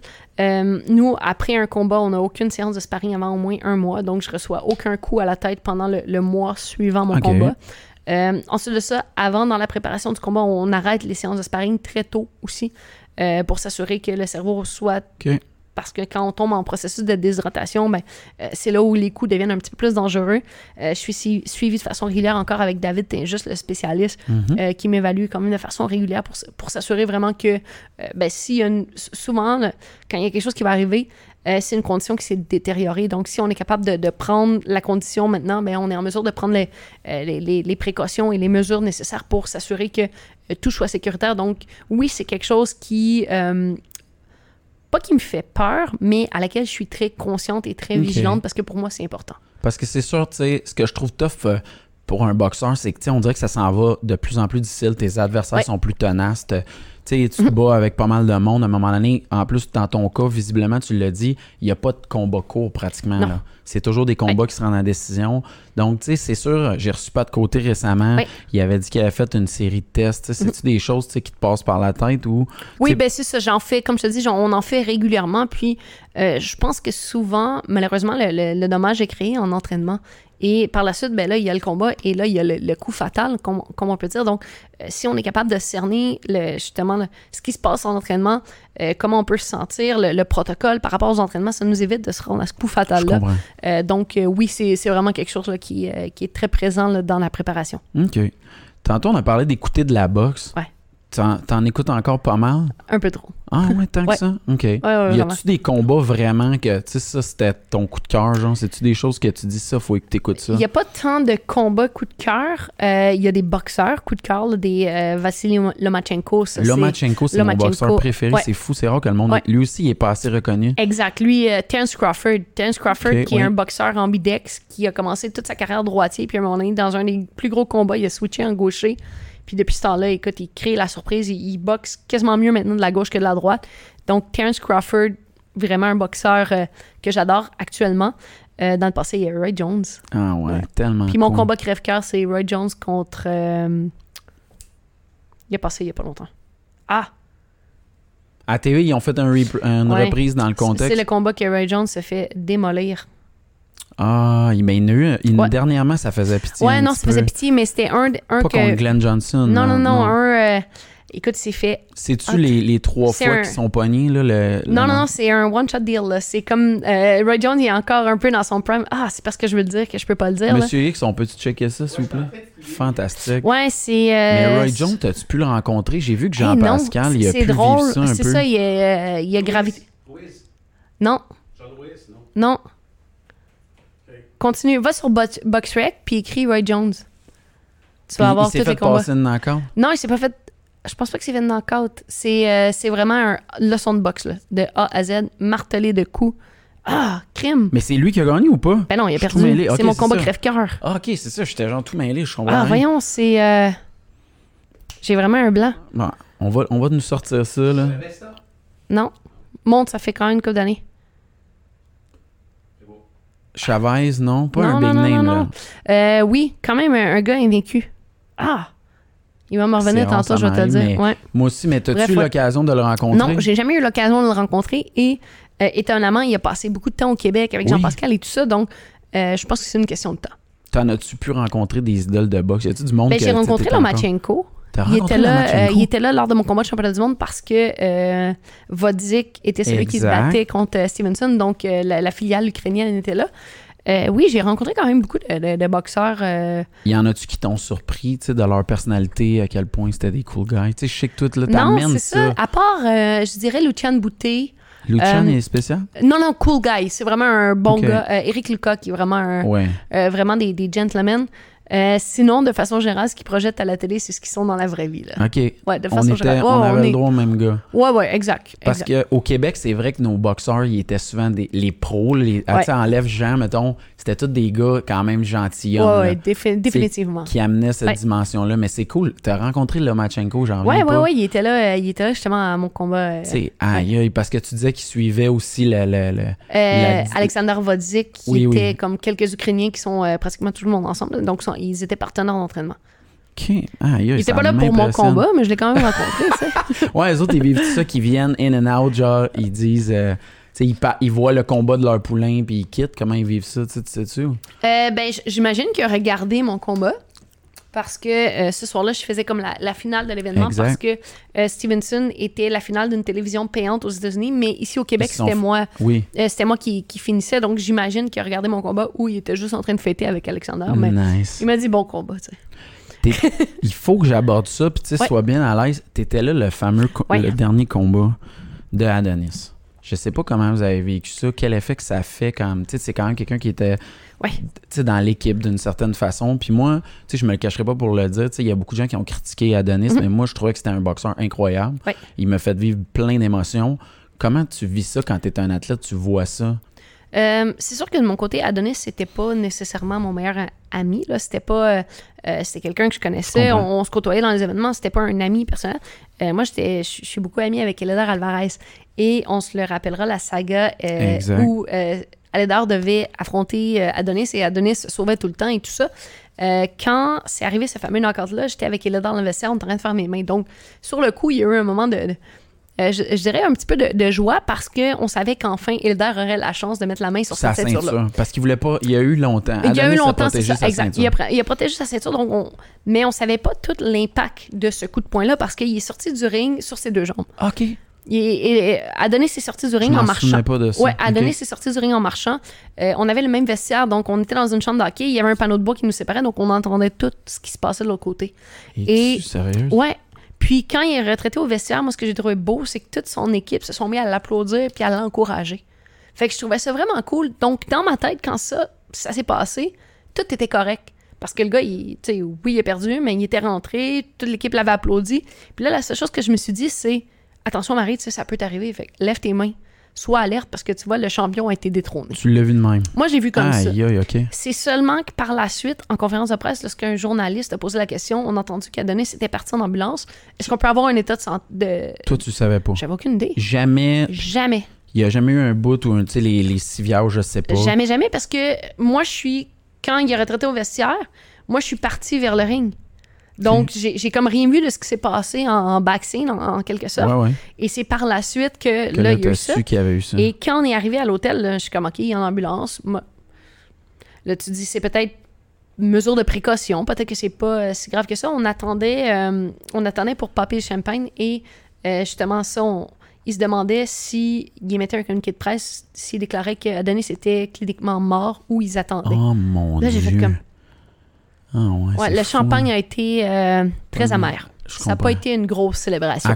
C'est Ouais. ça. Le, entre vous, le respect des athlètes, Ben, t'as pas beau vouloir dire, c'est pas nécessairement ton, c'est pas nécessairement ton, ton favori, ton ami, mais ça reste que c'est quelqu'un qui pratique le même métier que toi, qui est dans la même écurie que toi, et, et on se le cachera pas, pendant longtemps, Adonis a euh, permis à Jim de Ben développer oui. ses boxeurs parce que c'était lui qui amenait les réseaux de télé, c'était lui qui amenait, euh, tu sais, mon combat championnat du monde, j'ai pu l'avoir ici au Québec parce qu'on était en sous-carte d'Adonis. Exact. Donc, ça reste que c'est quand même quelqu'un qui a fait beaucoup pour la boxe, nonobstant tout ce qu'il a fait à l'extérieur du ring, mais ça, on est qui pour juger? Non, non, il, a je été, il a été jugé, il a été. Je veux dire, ça, ça me regarde pas dans le sens où euh, je pense qu'il a, a servi sa peine dans, dans cette optique-là. Et euh, si on croit pas en notre système de justice, pourquoi on en a un? Là? Ah, c'est Euh, intéressant. Ouais, exactement. Donc, ça reste que euh, ça a été très amer là, comme gorgée de champagne. Toi, t'es proche des Lander. Ça Ouais. veut dire que t'as vécu quand même un peu par proximité les combats contre Kovalev? Oui, oui, j'étais, on était dans le fond en préparation. là, lors des deux combats contre Kovalev, on était en préparation ensemble.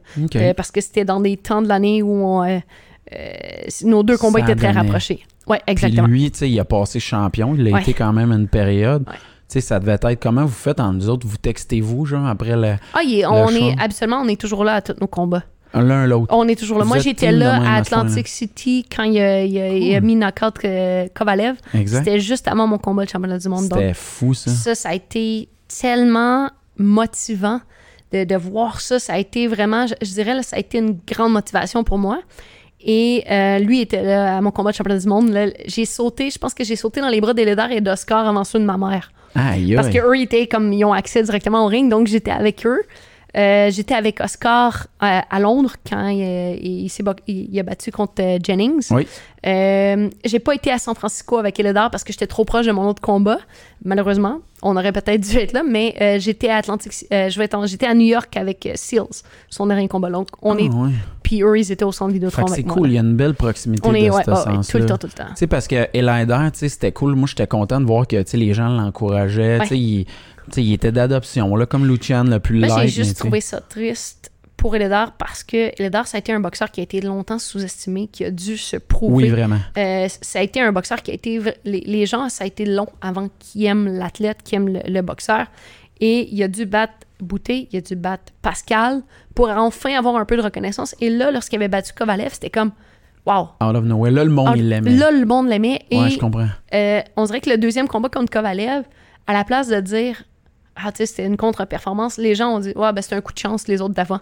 Fait que j'étais Ah, comme un peu c'est triste puis fâchée pour lui euh, qu'une contre-performance cette journée-là efface un peu, Un les, peu. les dernières années C'est où il a tellement c'est travaillé fort. cruel, la boxe. C'est C'est épouvantable. C'est J'ai jamais incroyable. vu un sport que perdre, ça peut être aussi fatal pour une carrière. Tu sais, comment. Tu sais, c'est fou, là. Tu sais, des fois, je sais que je- tu vas me trouver bizarre, mais tu sais, je regardais les fiches de tes adversaires, puis là, j'en voyais des fois 39 victoires, 3 défaites. Puis là, j'étais comme. Puis là, je dis, OK, elle a déjà été battue. On dirait qu'il y a une mindset de ça, mais en même temps, tu sais, lui, il est allé à la décision. Ben, c'est ça, c'est pas nécessairement la défaite que comment a lieu la défaite. Euh, je pense que c'est la performance plus que la défaite. Longtemps, par contre, ça a été vraiment une problématique de la boxe où euh, on faisait juste protéger nos fils, on, on faisait juste préserver cette fiche parfaite-là en essayant d'éviter les champions et tout ça.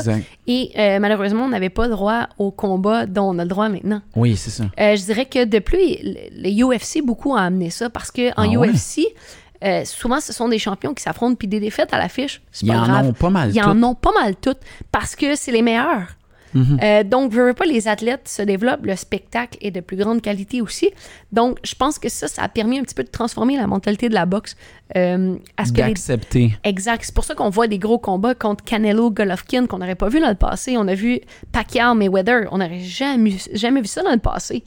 Euh, donc, ces gros combats-là, euh, c'est ce qui est intéressant C'est aussi. ça. Tu sais, parce que moi, c'est un peu ça qui me dérangeait de la boxe. Puis ce qui faisait que, tu sais, je te le dirais, je me suis détourné. C'est, Mhm. je trouve que la, la différence entre le UFC puis la boxe, c'est le fait est que les premiers combats UFC, souvent, j'ai plus d'intérêt Ouais. qu'à la boxe. La boxe, tu sais, c'est la carte principale. Ça joue un gros impact de l'écouter. Puis là, on parlait de ça que c'était plus tard. Puis aussi, effectivement, qu'il y a des boxeurs que je trouvais qui protégeaient leur ceinture. On avait hâte de le voir. Ouais. Ce combat-là, tu sais, Pacquiao, mettons, Mayweather Oui. aurait dû avoir lieu bien avant. Bien avant, exactement. Fait que, tu sais, c'est ça que je te demandais un peu dans l'idée du promoteur. Puis ce que j'aime de ton attitude, c'est un peu comme Jean-Pascal, toi, ton mindset, c'est amenez-moi le best. Ouais. Je suis rendu là, je vais le prendre. Ben, je pense que autant en tant que défi personnel que euh, ce qu'on veut redonner aux amateurs de boxe, parce que euh, quand on affronte un Mexicain qui a une fiche négative, des fois, il y a un. Des fois, il y a, il y a des, des- des- des trucs techniques, il y a des connaissances à aller chercher. Euh, ça fait partie de notre développement. Par contre, si on veut rendre justice à l'amateur de boxe qui vient nous encourager, qui paye son billet, euh, des fois, ça peut laisser euh, des combats à sens unique, le spectacle est un petit peu moins au rendez-vous. Euh, c'est plate parce que ça fait malheureusement partie de la progression. Il y a des moments où on doit affronter des fois des adversaires de second plan pour nous permettre de développer quelque chose, pour nous permettre de gagner en confiance, pour travailler sur une lacune. Pendant un certain temps, moi, j'avais une petite lacune avec des adversaires qui fonçaient. Puis mon, mon, mon entraîneur faisait exprès, donc il me prenait des Mexicains, des Mexicaines qui fonçaient tout le temps. Ils avaient pas. Ah oui, ils avaient, ils avaient, ils avaient, elles avaient pas des fiches resplendissantes, mais c'était vraiment pour me mettre dans cette zone de confort-là. Et euh, tu vois, c'est vraiment quelque chose à laquelle on a surmonté parce que mes derniers adversaires, c'était ça. C'était des filles qui fonçaient, continuellement, mais à un plus haut niveau. Euh, si j'avais pas affronté ces Mexicaines-là en début de carrière, peut-être que j'aurais jamais été prête à ce type d'adversaire-là. C'est comme un cheminement constant. C'est un cheminement, exactement. Euh, par contre, quand on arrive à un certain niveau, je pense qu'on doit redonner aux amateurs de, de, de, boxe pour le sens du spectacle, d'aller affronter champion à champion, mais aussi pour nous permettre de nous dépasser à chaque entraînement. Si je, gagne mes combats de façon unanime, facile à chaque fois, ben peut-être que il va y avoir des petits relâchements à, certains égards. Il faut, rester dans ta Il faut rester dans zone. Il faut rester avec des défis qui nous motivent, des challenges. Donc ça, c'est important. Après les combats importants, justement, comment qu'est-ce que tu t'accordes comme repos? Tu sais, on voit ça des fois, l'athlète qui reprend du poids ou tu sais, quelque chose. Comment tu vis ça, ce bout-là? Euh, habituellement, la, semaine après le combat, c'est une semaine en tourbillon, en entrevue partout. Je fais un milliard de choses. J'écoute, je, je, dors pas. Je, T'es occupé après le combat. Ah ouais, après le combat, la semaine après le combat. Ben, c'est pas tant important, mais euh, ça fait partie, je pense, comme je disais, de, redonner parce que euh, ce qui ce qui me permet de faire mon métier, c'est les gens qui achètent des billets, donc de redonner en entrevue, euh, de redonner du temps aux gens. Pour moi, c'est une façon de les remercier, de me permettre de faire mon métier. Donc, la semaine après le combat, elle est dévouée à ça. Euh, ensuite de ça, l'autre semaine, je pars tout le temps à l'extérieur parce que euh, j'ai besoin de décrocher, décrocher de, m'évader de ce tourbillon-là. Puis quand je reste ici, ben, c'est facile de répondre à un texto, à un message. Ah, tu viens, tu... Ah, ouais. donc, il y a cette période-là. Ensuite de ça, quand je reviens, c'est sûr que en vacances, moi, je, je pars courir à tout bout de champ, je, je, tiens pas en place deux minutes, là. Mais quand je reviens, je passe du temps avec euh, mes amis, ma famille, je fais des petites choses de, plein air, puis ensuite, on repart en camp d'entraînement. Ah ouais, c'est fou. Parce que c'est ça que j'aime. C'est que, tu sais, il y avait déjà des athlètes qui ont dit que le fait est que si t'es un vrai, tu vas rester prête. Ouais. Toi, tu le vis de même. C'est ça je que je comprends. Prête. Je suis, euh, je suis tout en prête, surtout quand t'es pas champion. Je pense que euh, tu peux pas te permettre de pas être prêt parce que souvent, il va arriver des blessures, des choses comme ça. La, boxe, c'est un sport qui est quand même difficile. Donc, euh, c'est arrivé souvent des, blessures et ils doivent trouver un adversaire de remplacement. Euh, donc, ils vont caller n'importe qui. C'est comme ça qu'Adonis est devenu champion du monde la première fois. C'est vrai, tu as raison. Il a été appelé à six semaines du combat à remplacer quelqu'un. Il est devenu champion du monde puis il a défendu sa ceinture pendant de nombreuses années. Eh Mais à la base, s'il n'avait pas été prêt à ce moment-là, ben, peut-être qu'il serait jamais devenu champion. Donc, la boxe, c'est une question d'opportunité.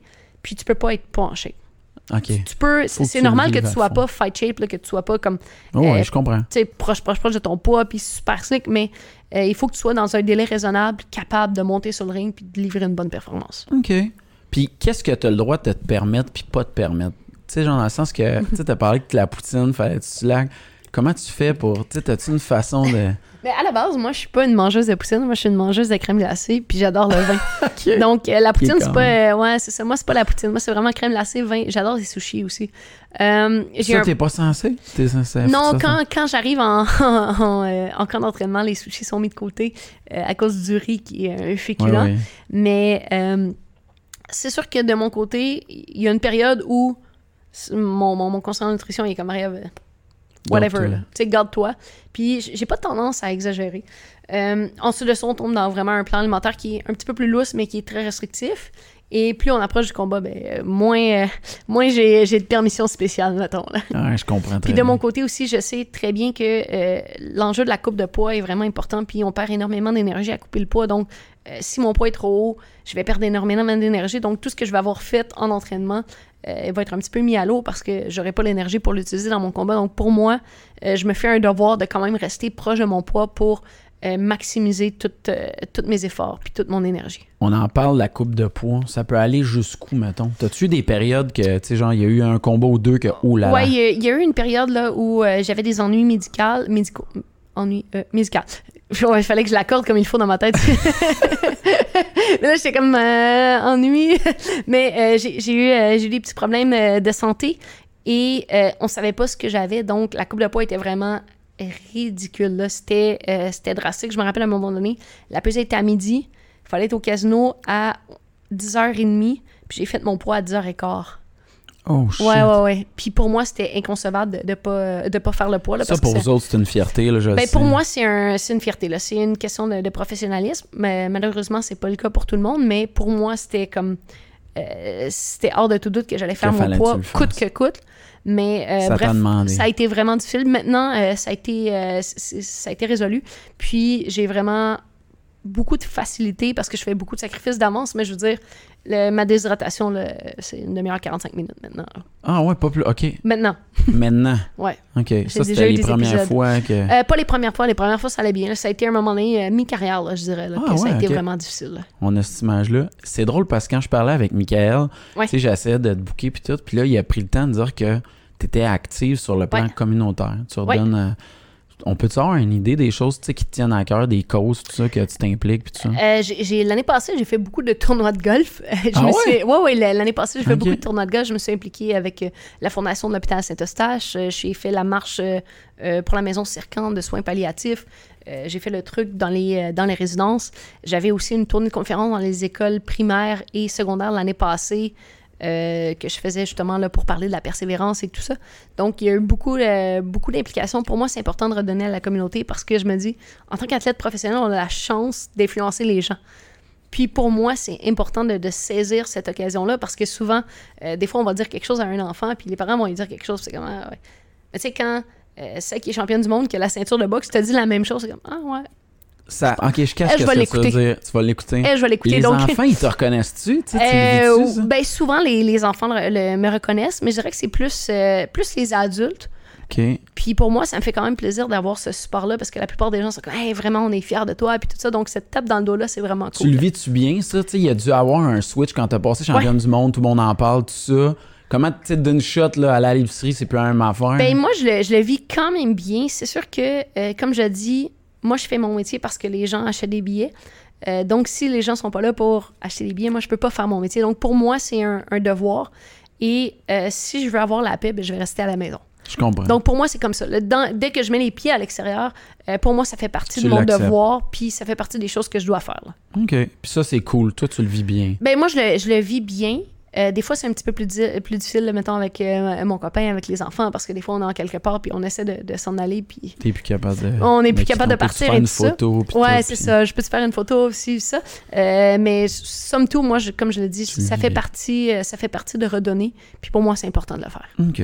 Est-ce que c'est sensible de parler des bourses puis des choses comme ça? Est-ce que c'est des sujets qu'il faut éviter? Ben, c'est pas quelque chose. euh, C'est comme si euh, je te dis, est-ce que tu veux me dire combien tu gagnes par année? Ouais, ouais, je C'est pas comprends. tant sensible que. euh, c'est- pas tant sensible que quelque chose que. que- C'est pas le fun, mais ce que Ouais. je veux dire, c'est plus ce que j'essaie de comprendre, c'est est-ce que tu réussis. Tu sais, la, la- je sais que les hommes, ils gagnent énormément d'argent. Moi, je veux savoir si ça, ta, ta carrière actuellement te permet de couvrir toutes tes dépenses, toutes tes choses? Est-ce que tu es satisfait? Moi, je vis très bien. J'ai un bon rythme de vie. Je suis, euh, je, je me, je me estime énormément chanceuse parce que je le fais de ma passion. Euh, c'est sûr que si je regarde comparativement aux hommes, au niveau où je suis rendue, à l'envergure des combats où je suis rendue, euh, c'est sûr que là, le, gap est, le gap est beaucoup plus grand. Par contre, si je regarde au niveau des, des boxeurs en début de carrière, ce que je gagnais en début de carrière était sensiblement la même chose, sinon plus Cool. que la plupart des hommes. Et la réalité est que la plupart des gens s'imaginent que les boxeurs sont riches. C'est Euh, vrai, ça. On, on s'imagine qu'un boxeur est champion, il est riche. Oui, quand un boxeur est champion, il est riche. Combien sont champions? Il n'y en a vraiment pas beaucoup. Il n'a vraiment pas beaucoup. Donc, la plupart vivent euh, euh, très sobrement parce que jusqu'à un certain point de carrière, c'est très difficile de gagner ta vie avec ton sport. Euh, ce qui est un petit peu poche dans la boxe, c'est que du jour au lendemain, tu as de la difficulté à, à gagner ta vie, à payer tes, tes- tes factures, à payer ton équipe et tout ça. Et à un moment donné, tu tombes sur un combat d'envergure et là, tu, écoute, tu- Ça y va. tu fais ton avenir. Euh, donc, c'est très difficile de se rendre à ce niveau-là, mais euh, c'est ça. Une fois rendu à ce niveau-là, Toi, t'es ça. rendu là. On a Je suis rendu là. Je suis pas rendu au niveau euh, où j'ai le même salaire que les hommes parce que Mhm, euh, le fait est que la boxe est un spectacle. hein. Je comprends. Et le sport féminin, euh, c'est sûr qu'il y a encore des croûtes à manger comparativement au, au sport masculin. Euh, je pense qu'il y a beaucoup, une, une grosse évolution qui a été faite au cours des années, mais ça va avec le sens du spectacle, ça va avec l'offre et la demande. hein. Mhm. Donc, c'est sûr que si on regarde par rapport aux hommes, c'est à des années-lumière. Je comprends. Mais si on regarde par rapport à ce qui a été fait dans le passé et ce que je gagnais en début de carrière, on est aussi à des années-lumière. Ça s'améliore beaucoup. Ouais, vraiment, vraiment. Parce que, tu sais, tu l'as dit, moi, je trouverais ça cruel de voir que, tu sais, souvent, il y a des athlètes de boxe qu'à un moment donné, ils prennent soit des mauvaises décisions, des choses. Tu sais, il y en a que c'est incroyable de penser qu'ils ont, ils ont fait beaucoup de sous, puis là, ils n'ont plus. Là, tu sais, on a entendu plein Mm-hmm. Ouais. d'histoires d'horreur. Mais je me suis longtemps demandé comment, tu sais, vous faisiez, tu sais, as nommé ton équipe au début. Tu sais, il y a beaucoup de monde là-dedans, Mm-hmm. les gens.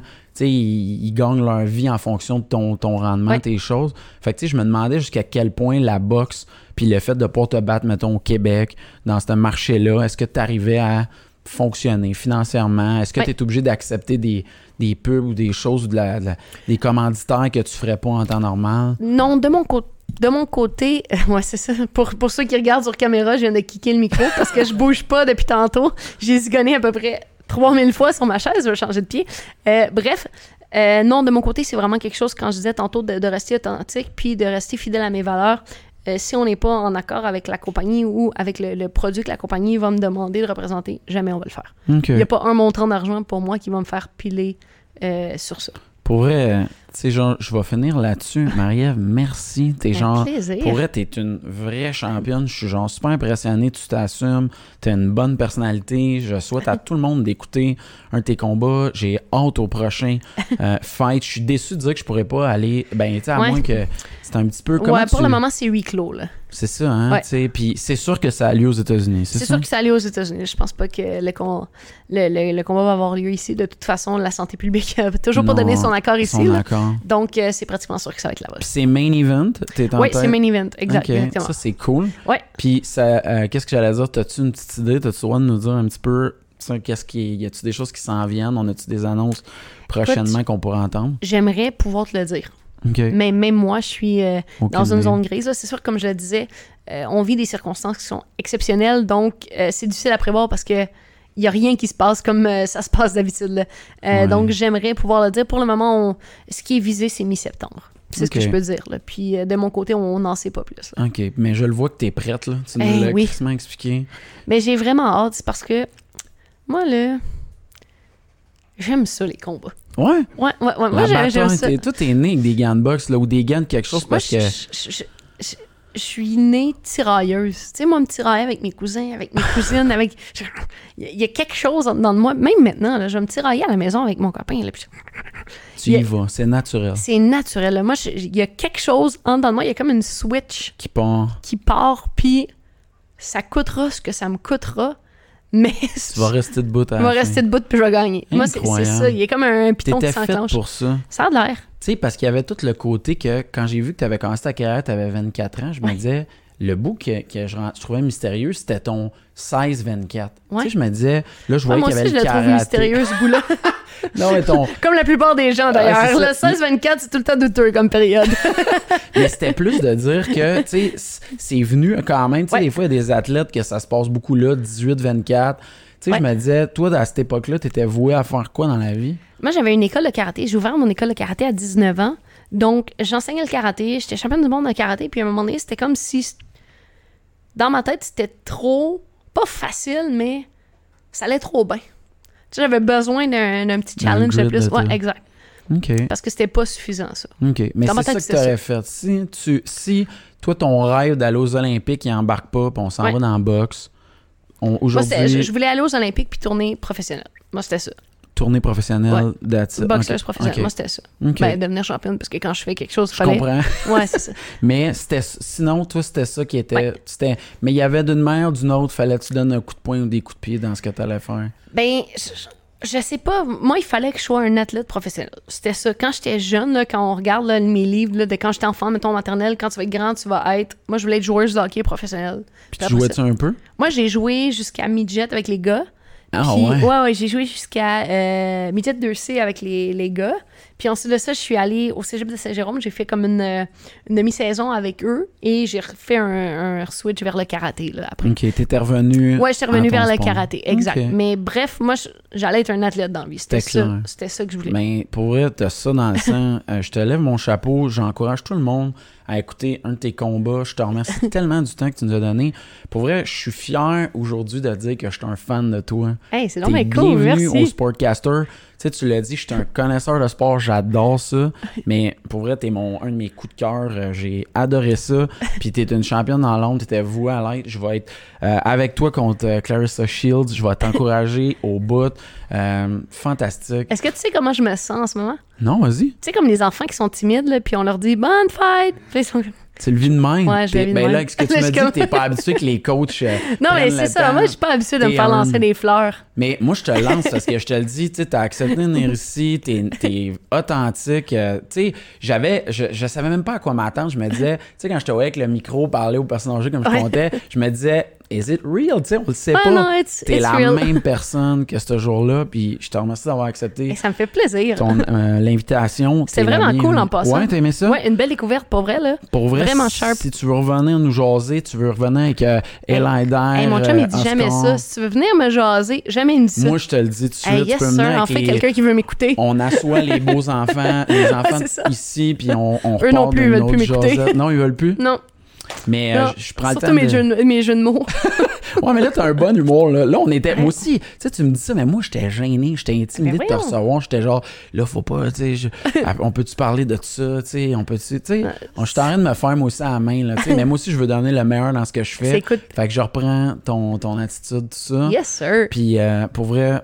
euh, T'es une vraie championne, je te le Ben, dis. merci beaucoup. Ça me fait plaisir. Je remercie euh, Monsieur X, Ouais. H2O Media et aussi la machine 4771 de me permettre de recevoir des athlètes. Euh, je souhaite bonne semaine à tous. Yes. Marie-Ève, j'étais avec toi contre euh, ce Merci. combat-là. Prends soin de toi. Yes.